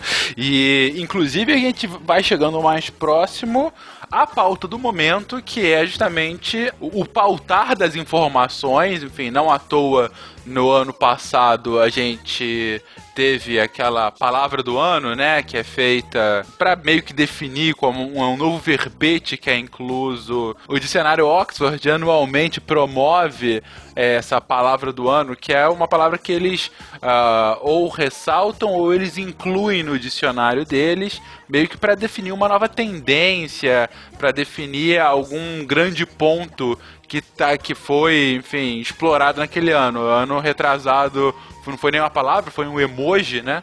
É, para mostrar essa tendência de comunicação por, por signos. E a palavra do ano passado foi a pós-verdade, né? Que foi um elemento muito importante do ponto de vista político para diferentes debates políticos ao redor do mundo. Ah, talvez o de maior expressão, de maior repercussão tenha sido ah, toda o Trump e o seu é, fake news, né? Ah, todas as vezes que dizia, desdizia as coisas e os seus wrong uh, usuais, mas não foi o único momento. Tiveram toda a discussão do, do plebiscito do, do Brexit, que também foi em torno disso. Mesmo aqui no Brasil, diversas vezes a tentativa de circunavegar as informações jornalísticas para um outro relato que a gente tá, tem visto agora também com a Lava Jato, enfim.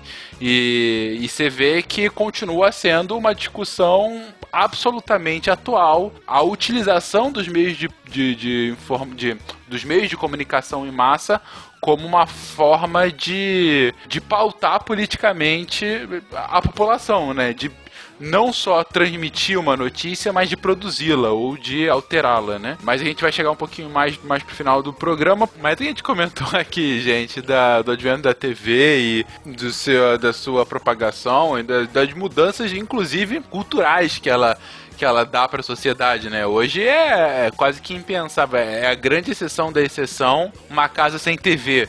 É, hoje você tem um, um fenômeno jovem de, de, pessoas que não estão mais assistindo a TV aberta, substituindo por TV fechada ou mesmo pela internet, mas a TV, essa meio, essa mensagem a partir de vídeo é uma coisa cotidiana da nossa vida, né? Enfim, não dá pra gente se desconectar disso, né? É que tem a televisão como mídia e como aparelho. Uhum. E no começo essas coisas se confundem. É verdade. Porque é a mesma coisa. O Isso. próprio aparelho é aquilo que é, permite a mídia.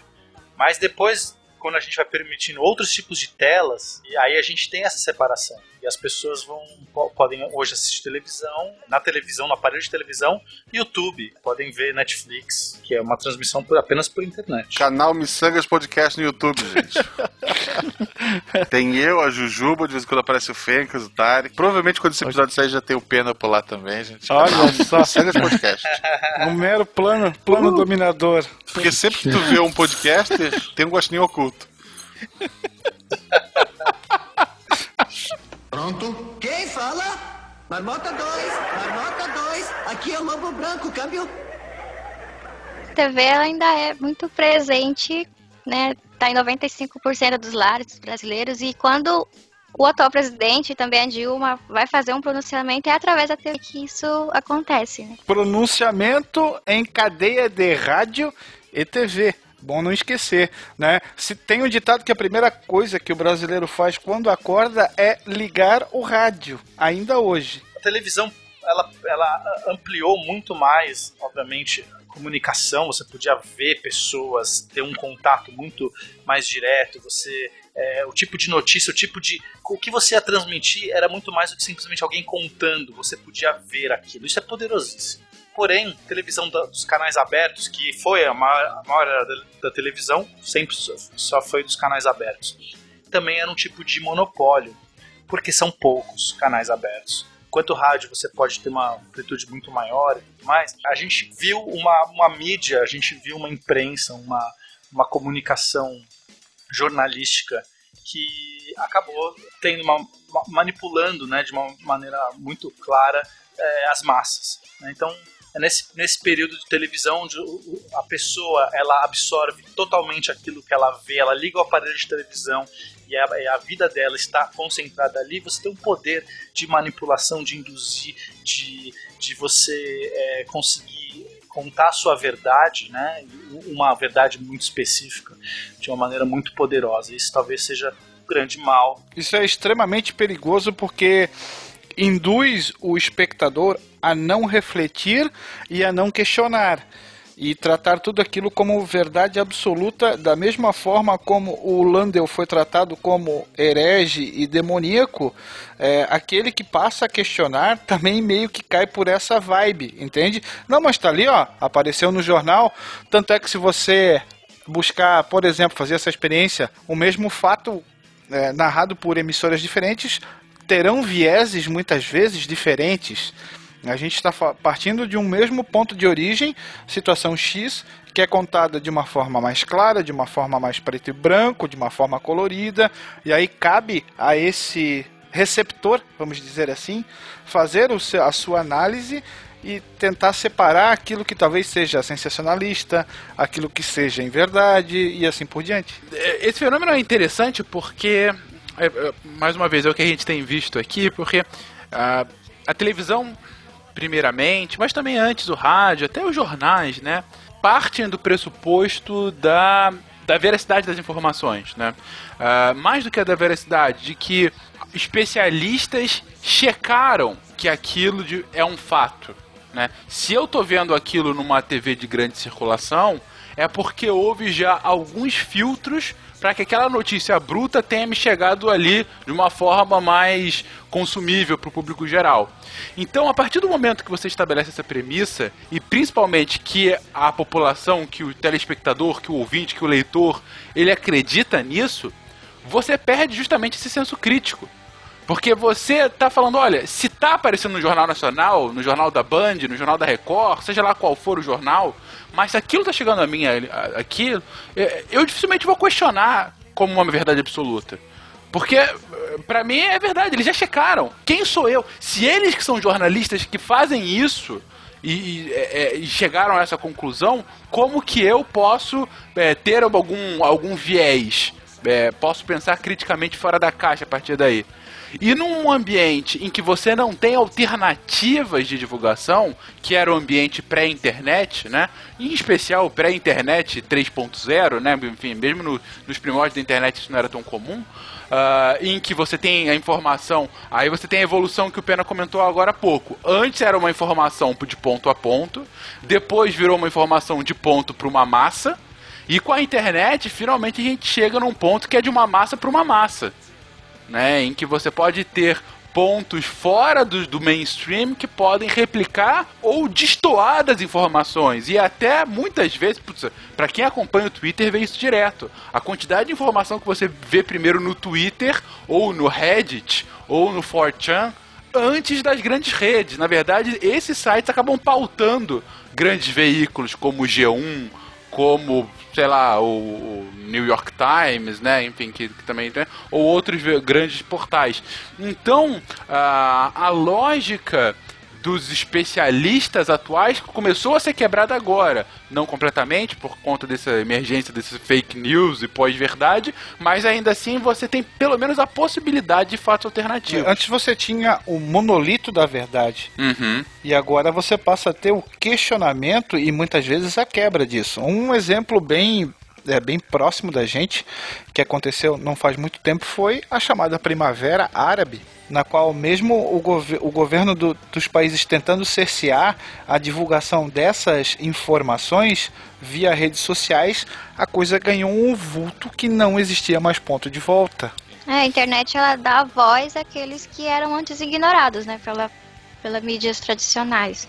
É, qualquer um pode se tornar um noticiador, né?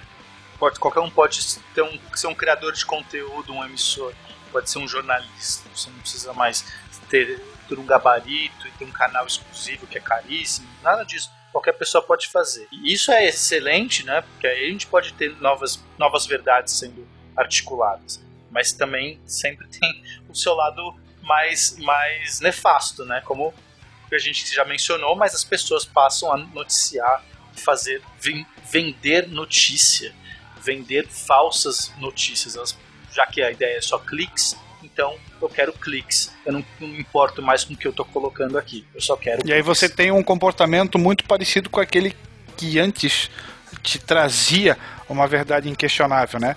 É, o que não pode acontecer é bovinamente você aceitar aquilo e, sei lá, até bater palma e, e, e cantar glórias e vivas, né? Ah, O ser humano é um, pretensamente um ser racional e a reflexão tem que ser a base de tudo. Peraí, será que foi assim? Não tem outra pessoa que fala alguma coisa sobre isso de uma outra forma? É aquele momento assim de fazer uma vírgula, de fazer uma parada. Peraí, não tá demais? É, vale a pena investigar? Hoje a internet te possibilita uma série de ferramentas em relação a isso. Então não existe mais a desculpa de que, ah não, porque deu no Jornal Nacional, vamos dizer assim, né? ou está no site X.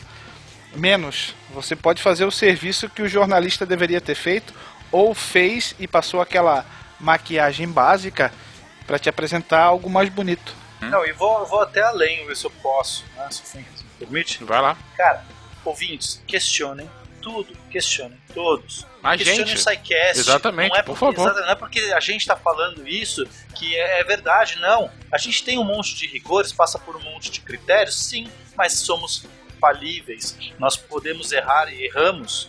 Sabemos que erramos. Enfim, todo existem uma miríade de pontos de vista, de, de possibilidades aí que eh, se você quer encontrar a verdade, se você tem algum compromisso no final das contas com a verdade, com, eh, sei lá, se tornar uma pessoa mais consciente do seu ambiente, do seu mundo, vá atrás, questionem tudo e todos, questionem tabus, questionem grandes celebridades, ques- questionem jornalistas, questionem autores, escritores, divulgadores, questionem. Kant lá no século XVIII já falava sobre a minoridade intelectual e a comodidade que era ter alguém pensando por você. E é contra isso que nós temos que nos levantar. Eu preciso pensar por mim mesmo. Não preciso de alguém para me dizer o que é certo e o que é errado. Reflita, pense, busque, construa.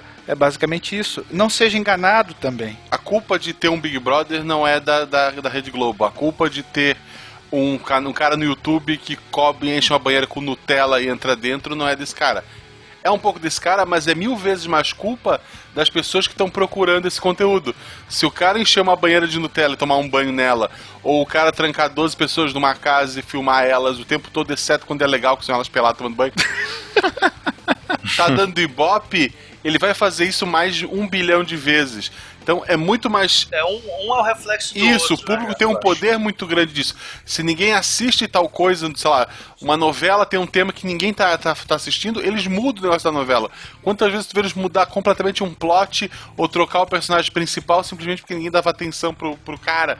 Então o público é muito culpado daquilo que tá passando. O History hoje passa alienígena e gente fazendo troca porque é isso que as pessoas estão assistindo. Sabe? Não adianta ele fazer um bilhão de séries super foda com nossa precisão histórica se tá assistindo o Will e o Barbado, sabe?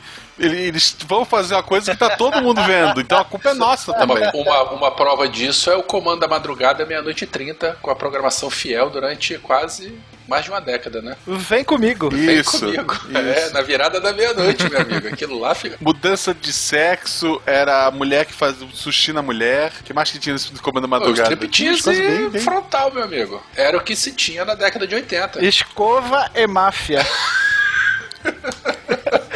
Aí a gente vem falar sobre comuni- a história da comunicação humana. Um tema tão rico, um tema tão Olha nobre. A gente vai falar sobre sushi sendo feito em mulheres no comando da madrugada. Década de 80, meu Esse é o amigo. nível. Comando da madrugada, Miele, Chacrinha, se ficar de fora não é É, comunicação, gente. exatamente. Esses programas que exploram a, a tragédia alheia, nós também temos o, talvez ah, um- o baluarte disso tenha sido Gil Gomes, que fazia todo. que agravava a situação exponencialmente, entende? É, aí você vai ter condenações sendo feita, feitas pela mídia, é, absolvições da mesma forma. É, novamente, vale aqui ressaltar, né? Vale refletir sobre, e não bovinamente a, a vida de gado, né? Que a maioria de nós muitas vezes emula e, e pratica mesmo sem querer. Pronto? Quem fala? Marmota 2, Marmota 2, aqui é o Lobo Branco, câmbio. Will, você queria comentar alguma coisa de satélite? Tem que falar do, do LES-1, que foi lançado em 65, foi abandonado em 67 e que voltou a dar sinal de vida em 2012. Do nada. É aquele que os radioamadores estão captando o sinal, né? Isso, eu até botei um link ali de um vídeo do YouTube com o sinal sendo recebido por uma estação brasileira, inclusive. Uma estação de, de rádio amador brasileiro. Rádio amador É, brasileiro. usando o SDR, uma tecnologia nova aí de Software Defined Radio. São, são rádios é, é, é, emulados por, por, por software. Bem interessante. O som é bizarro, né? Mas parece um, um apito, um- uma canção. Cara, vai na vibe do Guaxa aí, alienígena, hein? Que nada, aquilo é telemetria. Ele tá mandando voltagem de bateria, tá mandando posição, tá mandando Sim, um monte sim. de coisa. Mas que é bizarro, depois de praticamente 40 anos é, o satélite despertar. Claro que ele tem painéis solares que provavelmente são recarregados ali. E aí ele despertar do seu sono aí, quarentão, e mandar um bip-bip pra Terra. Tanto é que é, um dos primeiros que captaram foram astrônomos, não, foram radioamadores ingleses que mandam uma mensagem para o MIT, que era da onde o satélite foi lançado, e os caras confirmaram, não, realmente é o satélite 1 que a gente abandonou em 67 porque teve problemas no lançamento, as baterias torraram e a gente lançou mais nove além dele e os outros oito funcionaram ok, então a gente abandonou o primeirinho e agora, na sua vingança, ele resolve dar um sinal de vida. Isso só serve também para demonstrar que tecnologia, vamos dizer assim, antiga, também dura, também pode servir para alguma coisa, não é só o, o- lixo espacial como se pensava. E a gente está falando de espaço, um ambiente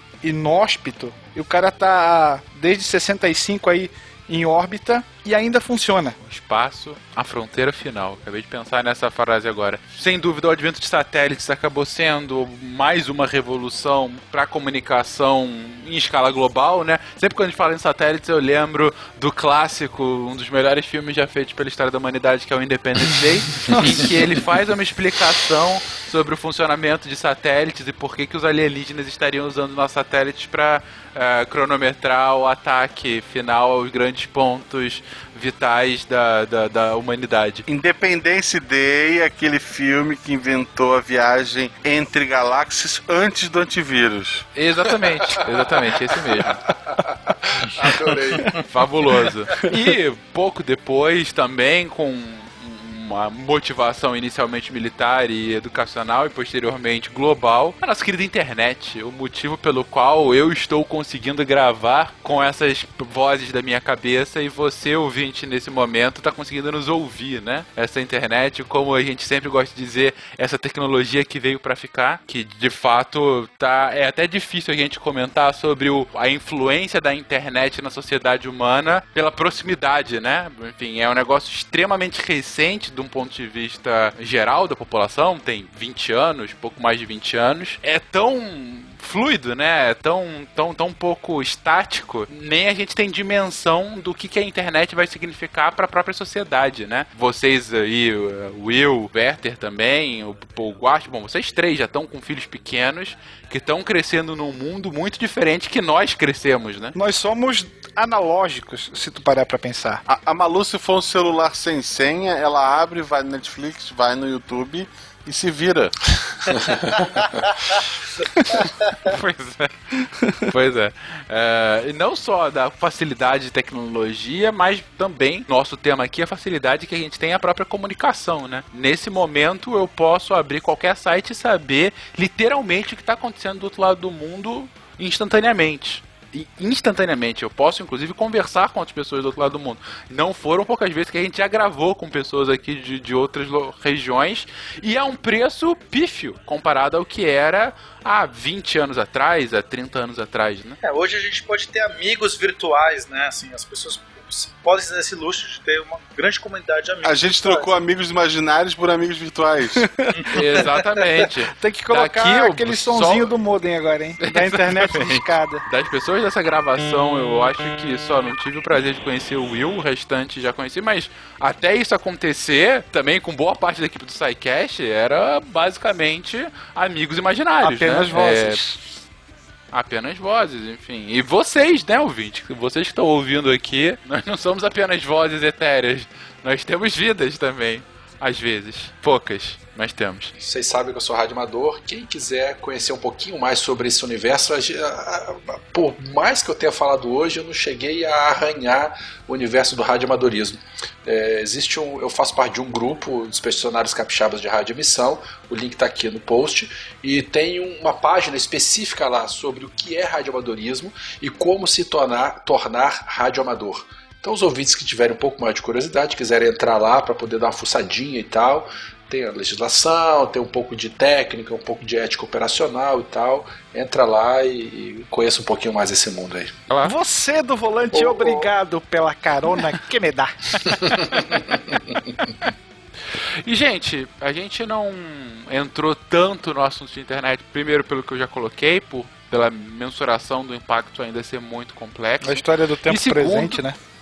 Exatamente, é sempre mais complicado, né, Will? A Sempre. gente ter a isenção, de fato, a neutralidade su- suficiente para de fato contar a história, né? Mas além disso, é, a gente vai voltar a esse tema diversas vezes em casts futuros, em especial os casts de TI. A gente aborda indiretamente em alguns casts de TI esse tema, então assim, não é algo que esteja ficando de fora. E sobre toda a discussão sobre a pós-verdade, notícias falsas, fake news e influência na sociedade, ah, também é tema para casts pu- futuros e para outros podcasts. Enfim, a gente tem alguns podcasts muito bons que discutiram sobre isso. Dois que eu recomendo aqui ah, são do, do B9. Tanto o Braincast como o Mamilos discutiram isso já com alguma profundidade. Se vocês já quiserem é, é, ouvir, tem episódios específicos sobre isso, mas também a gente volta a isso. Ah, infelizmente não vai ser um tema que vai sair de cena eh, em tão curto prazo, né? É isso, gente. Algum Guaxa, alguma finalização pro cast?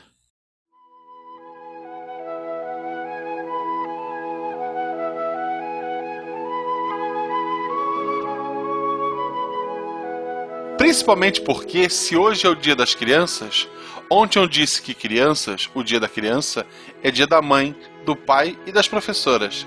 Mas também é o dia dos animais. Sempre que você olha uma criança, há sempre uma figura oculta, que é um cachorro. que é um cachorro atrás. O que é algo muito importante.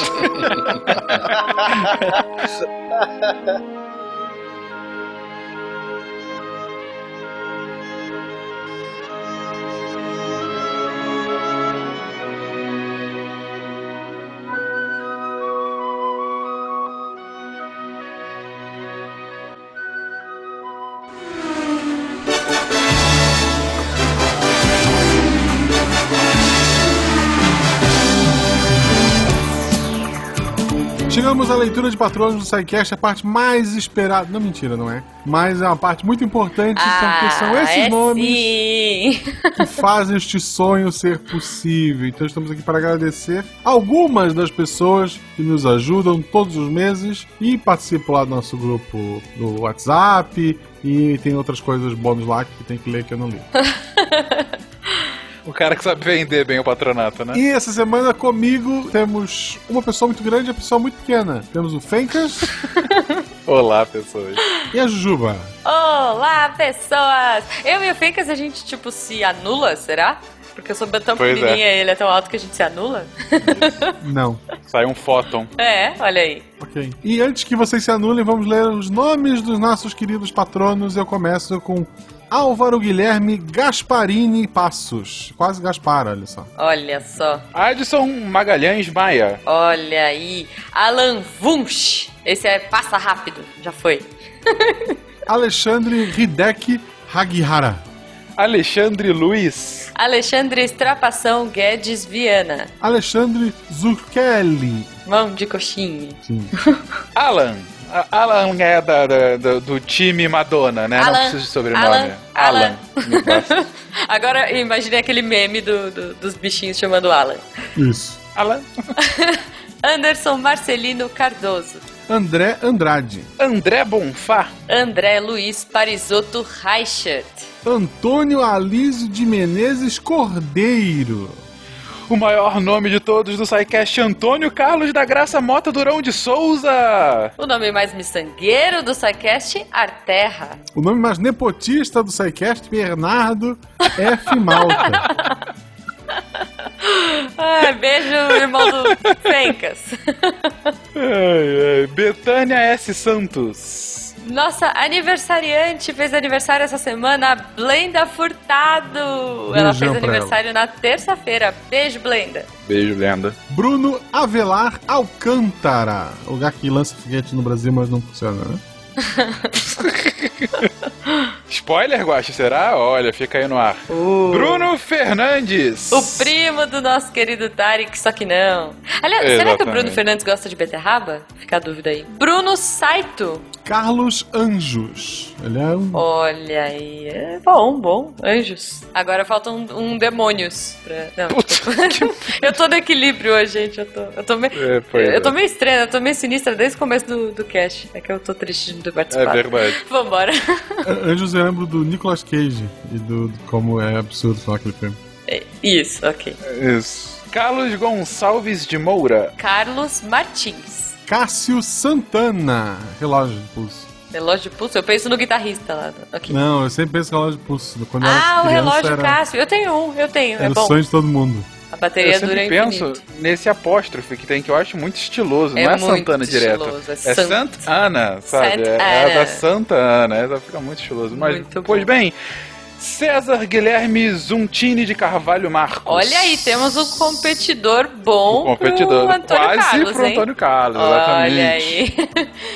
Do prêmio Dom Pedro I do SciCast. Isso. e aí, em seguida, Daniel. Simples Isso. assim. Deve ser o cantor. Deve ser. Será? Será? Tem, tem que procurar os Daniel, episódios por antigos se favor. era E. João Paulo no final. Não... Meu Deus. Caraca. que horror. Desculpa, Daniel. É, eu não tô tão sinistra assim. Tá tudo certo. E tem um segundo Daniel, que é o Daniel Martin. E um terceiro Daniel, Daniel Scopel. E temos uma Daniela, Daniela Salomão, a nossa bruxinha Isto. historiadora. Temos também a Daniele C. Mesquita. Também Davi Castro da Silva. Ou David, não dá pra saber. O David. Ah, Eu falo Davi, eu sou brasileiro e não desisto nunca. Denis de Azevedo Silveira. Diego Atílio Trevisan. Douglas Floriano de Souza. Floriano é muito bonito, cara. É, lembro- Bonito, bonito. lembra, Legal. um, lembra um péssimo ditador que a gente teve, mas aqui. Pois é, é verdade. Mas é o nome Que bonito. deu nome à sua gloriosa Meu nome é cidade, né, Florianópolis. Guaxa? Florianópolis não é Desterro, eu sou de Desterro. Ah, perdão. Ok. Eduardo Torres de Albuquerque. Eliane Gomes de Freitas. Elias S. Diniz. O nosso querido maluco Eloy Carlos Santa Rosa. Quero não é Madalena, mas. Quero ver Ai, meu Deus. Quero- É isso. Emerson Luiz Silva. Enio Gali Ferlin. Nossa, que nome legal. É são muito só... legal esse nome, cara. Enio Gali Ferlin. São só duas sílabas cada um dos nomes, que é quase poético. Estiloso, estiloso. Evandro Lopes. Fabian Marcel Menezes. Acabou a novela, não faço mais a piada. É isso que eu ia falar, sem fazer a piadinha da, da novela. Chega, coitado. Bonita. Fábio dos Santos Ferreira. Fábio Sampaio Pérez. Seria ele primo da Carla? Como ele escreve escola. Realmente. Fabrício GV Salles. Felipe Fiorito Mancini. Felipe Correia, o primo do Eli. Olha aí. Fernando Mal. Vamos arranjar família pra todo mundo. Fencas! Olha aí. É, foi já? Obrigado. Felipe Rios. Flávia S. Nogueira Ward, pra quem não ouviu ainda o Mistangas dessa semana, Cara, está aqui com também ela, Cardinho! Eu, eu- até comento no episódio do Missangas essa semana, tipo, não é porque ela é madrinha do Missangas ou patrona do SciCast que ela foi convidada, convidada porque ela é muito legal. Mas É, ser patrona per- permitiu que nos conhecêssemos esta menina pra poder chamá-la. É Então. verdade, é verdade. Hashtag fica a dica aí. Isso. Não, e, e, inclusive, eu sei que isso é uma propaganda descarada de vocês, mas há de se dizer, cara, cada patrono fantástico que a gente vai conhecendo, né não? Sim, sim. De repente, no Missangas, no SciCast, nossa, no SciCast, de repente, essa semana entraram pessoas novas no grupo, e Sim, aí... Girl eh, power, Yara, gente vai- inclusive. Exatamente. e aí, de repente, caraca, várias pessoas de formações muito distintas, assim, cara, foi muito maneiro. Gente, eu adoro vocês, patronos. Sim. Beijo pra todos. Eu gosto de todos iguais, uns mais do que outros. Franklin Marques de Oliveira, eu lembro daquele menino pequenininho que era super inteligente, do Eu para as Crianças. Puta, sim, caraca, será que ele toca piano pra sua amada Toca, desde 5 toca, anos? toca. Enfim.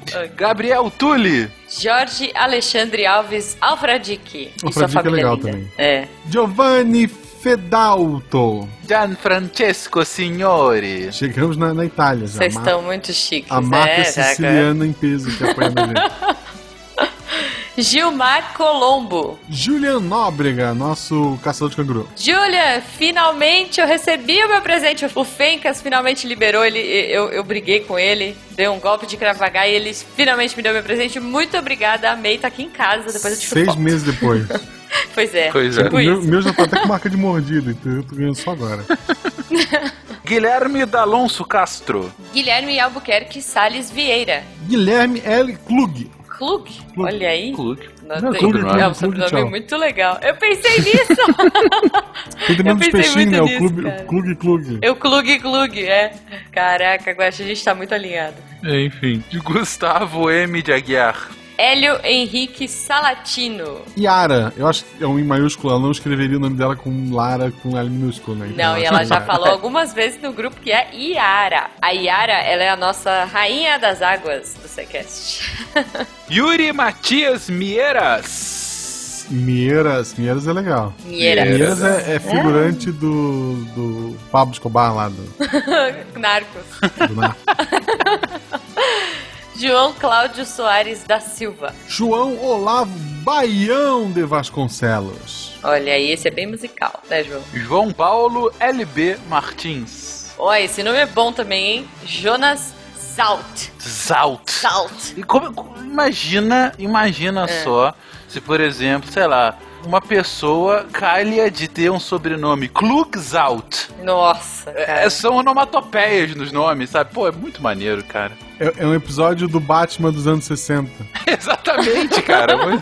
Pô, mas é maneiríssimo. É muito bom. Josair Estrela Gonçalves Júnior. José Abel Mendonça Paixão, um cara apaixonado. Paixão. É muito apaixonado. No, no exército deve ser uma maravilha, estamos chamando de paixão. Cabo Paixão, verdade. por favor, venha cá. Karina, mais um Girl Power aqui. Com K. Com K. Karina com K. Que ela não tem sobrenome, vamos botar Karina com K, não tem outra que é. Karina com K. Não tem a funkeira lá, como é que é o nome dela? Nossa, não É, sei. Carol com K. né? Isso, é isso, tudo, tudo, tudo com A, Amanda gosta. A Amanda gosta bastante dela. Ela, eu ela falou pra ela falou quando foi pra São Paulo. Uhum. Cleuber Santos. Leandro Caçamba Arraiz Bevilacqua. Segura, Caçamba, Guaxa. Segura, não, não. Tudo aí. Leonardo Teixeira. Lucas dos Santos Abreu. Lucas Nunes. Lucas Rosa. Ó, esse é meu primo. Eu sou da família Rosa também. Nossa, a família Roxa. A gente já falou do Leandro aqui, não fazer de novo. também, é verdade. Família Missangas. Gatim! Lucimara Aracaki. Luiz Salles. Luiz F. Silva Ferreira. Será que o F é de Ferreira também? Tipo, Luiz Ferreira Silva Ferreira? Não, deve ser Luiz Fernando, né? Ok, Mas devaguei, legal. desculpa. Ia ser muito legal. É tipo Lucas Silva e Silva. É, então, Lucas Luiz Silva é Ferreira legal, Silva é. Ferreira. Luiz Henrique. Só Luiz Henrique. Eu espero que Henrique seja o sobrenome dele, que seria foda, né? O nome dele na carteira de identidade é Luiz Henrique. Muito bom. Verdade. Marcelo Alangami. Langame é bom também. Marcelo Chaves Gonçalves. Marcelo Rosogai. Hi. Marcelo Santana do Amaral. Márcia Thier. Ah, que nome lindo, gente. Sabia que Thier é o nome de um passarinho? É bem missioneiro também, eu vi Márcia. um filme esses dias, Thier, é nome de uma deusa, eu acho, mas o filme é bem ruim. Ah, é? Não, eu, eu vi que é o nome de um passarinho. Eu tenho uma amiga que tem só. Ela tem, tipo, acho que três ou quatro filhos e todos eles têm nome de passarinho. E um deles é o Thier. O outro é o Ben TV, o João de Barro. é, um chama João, o outro Thier, um eu não lembro. Bom, eu não lembro, enfim, gente. Desculpa. Márcio Costa. Marina Mieko Oxian. Mieko é muito bom também. Não, Mieko, é muito Mieko é legal. bom. Mieko. É personagem- Oxian é muito legal, Não, cara. Mieko é no personagem de anime, é muito legal. Mário César. Marlene Zenz. Masaki Mori. Que morri. Matheus B. Gondolfo, que não deixa ninguém passar. Maurício Linhares.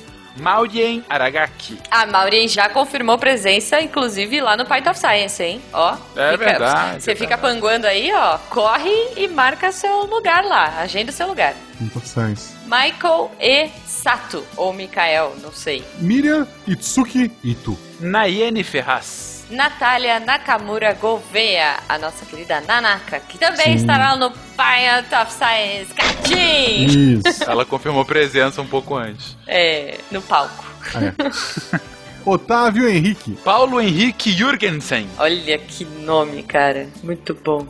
Paulo Rig, vulgo Beto Patux. Beto. Pedro Ivo de Araújo do Nascimento. Pedro Osternak Correia. Pierre Ferraz e Silva. Ou E Silva, não sei se tá maiúsculo. São duas pessoas, né? Rafael H. Campos. Rafael Marques. Rafael Micelli. Rafaela Pereira. Rafaelo de Souza Lima. Gosto muito. Ramon Fatim. Também é Olha, bom, tem Ramon, Ramon também é também. Ramon, é. Rinaldo Igual Júnior. O pai dele é só igual. Exato. Será que a cara do avô? Eu acho que é a quinta vez que eu ouço essa piada, mas tudo bem. Roberto César Reis da Silva. Rodrigo do Couto Fonseca. A gente tem que melhorar as piadas, né, gente? É. vamos, Tem. vamos reciclar. Mas, mas vamos eu faço reciclar. piada do Então. Couto, vocês cortam na edição. Rodrigo Marcondes. Rodrigo Ribeiro. Rogério AA. um dia de cada vez. Meu Deus. do Rosiane céu. Shimomokai. Rosineide Alves. Beijo, Rose. Rudieri Turciello Colbeck. Esse também é. Turciello. Turciello. Não sei se é italiano, gente. mas Parece, né? É. Mas o Colbeck. Metade dos Colbeck. patrões são italianos ou japoneses. Rudy Maruyama. O que eu gosto do Guacha é que tem, quando é um nome japonês, tem que fazer É. entonação, Tem. né, Guaxa? Pois é, fica Tem. bom, fica bom. Fica tipo anime, assim. que, sabe, como metade é japonês e italiano, a gente tem que fazer as entonações da coxinha Isso. ou do anime Fechou. você brigando com alguém, né? Tá bom. Beleza, então, o- mais um italiano. Samuel Facchini. Sérgio R. Garcia. Incluindo quando tem uma letra tipo R agora, eu penso que tem que ser um nome japonês. Deve ser Ah, Sérgio entendi. Hitsurugi Garcia. Ou Sérgio Rumiko. Porque Hitsurugi eu acho que é com H agora. Mas tudo bem. Ok, Detalhes, eu tô aportuguesando. Silvio Antônio Siqueira da Cruz. Simval Freires. Tiago Cabral. Ele descobriu alguma coisa. Tiago Oliveira Martins da Costa Luz. Tiago Nogueira. Tiago Felisbino Alves. Também é da minha família, eu sou da família Alves. Meu Deus, a Juba é Oleana de Braga- Bragança. Gente, é, é rosa. É, é- gente, é Portugal e, e Itália. Vocês querem o quê? É nome atrás de nome atrás de nome. Beleza. Seja nossa patrona que a gente lê o nome todo no próximo programa. Não, mas o meu, o meu é curto. Não, o meu não, é curto. é que, assim, programa, As famílias têm muito. Tá bom, mas eu, vou, mas eu vou pôr o nome. Se, se eu fosse colocar o nome da família toda, eu ponho aqui pra vocês depois. Tiago Rafael Vieira. Tiago Souza Fraga. Vitor Fap dos Santos, que tá morrendo de vontade de comer um arroz e feijão, que eu sei. Tá lá do outro lado do mundo. Piada com FAP vocês vão cortar também, né? Vamos. Só pra saber. Vinícius BM Santos. Eu espero que BM seja bem Marcelo. Bem Marcelo. Bem Marcelo. Mas Eu não não, tenho é dúvida sobrenome. que seja isso. Mas não é sobrenome japonês que a gente definiu nessa leitura? Bem Marcelo Marcelo. Bem Marcelo. Não é Tá bom. Marcelo, é Marcelo. Eles colocam um. Marcelo. quando tem R. Marcelo. Mas se fosse, bom, podia ser o italiano Marcello. Podia. Já sei, já sei. Então. Vitor Israel. Walter Vacek Neto. Tá bem certinho. Obrigado. É um microfone novo, eu sempre falei assim. Eu só descobri hoje. Ok. Ai. Enfim, William Bacelar. William Adriano. E pra fechar o nosso William de plantão, William Spengler. Exatamente. Muito obrigado a todos vocês que fazem este sonho possível, que nos apoiam. Outras pessoas também que ajudam com valores menores, a gente ama vocês igual. Só que no, tem lá a lista e se a gente for ler o nome de todo mundo, vai ser um programa só disso. Já ficou grande pra caramba. Quero agradecer muito aqui a presença do meu querido Fencas. Agradecer a presença da Jujuba. Servimos bem para servir sempre. Agradecer a ausência do Tarek. Mentira, gente, ele tá estudando pra ser uma pessoa Tadinho. melhor. Ele tá lá abrindo bichinhos. É isso aí. Que é isso que a gente faz na ciência, a gente abre bichinhos. Ai, vambora, que já tá ficando muito censurada essa leitura de patronos. Um beijo, galera. Tchau. gente. Não tem a piada da semana? Sei. Pode contar a piada? Bom, vai lá. O um cara entrou numa loja de sapato e viu um amigo dele pechinchando, pechinchando, não, é mais barato, isso e aquilo, tal, tal, tal. Aí quando esse amigo saiu, ele foi ele, vem cá, por que, que tu pechinchou tanto pra comprar esse sapato que eu sei que é o maior coloteiro da cidade, tu não vai pagar? Ah, amigo, é que eu sou muito amigo do dono dessa loja e não queria dar um prejuízo muito grande. Meu Deus do céu. Ok, Foi melhor que a gente, do até Papa, semana que vem. Até semana que vem. Nossa, você tá, você tá só melhorando. Isso aqui não. Tchau, gente.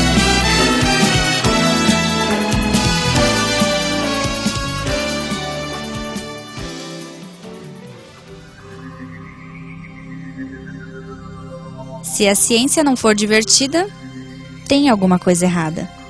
Tem que ser divertida. A coisa mais divertida que tem é a ciência.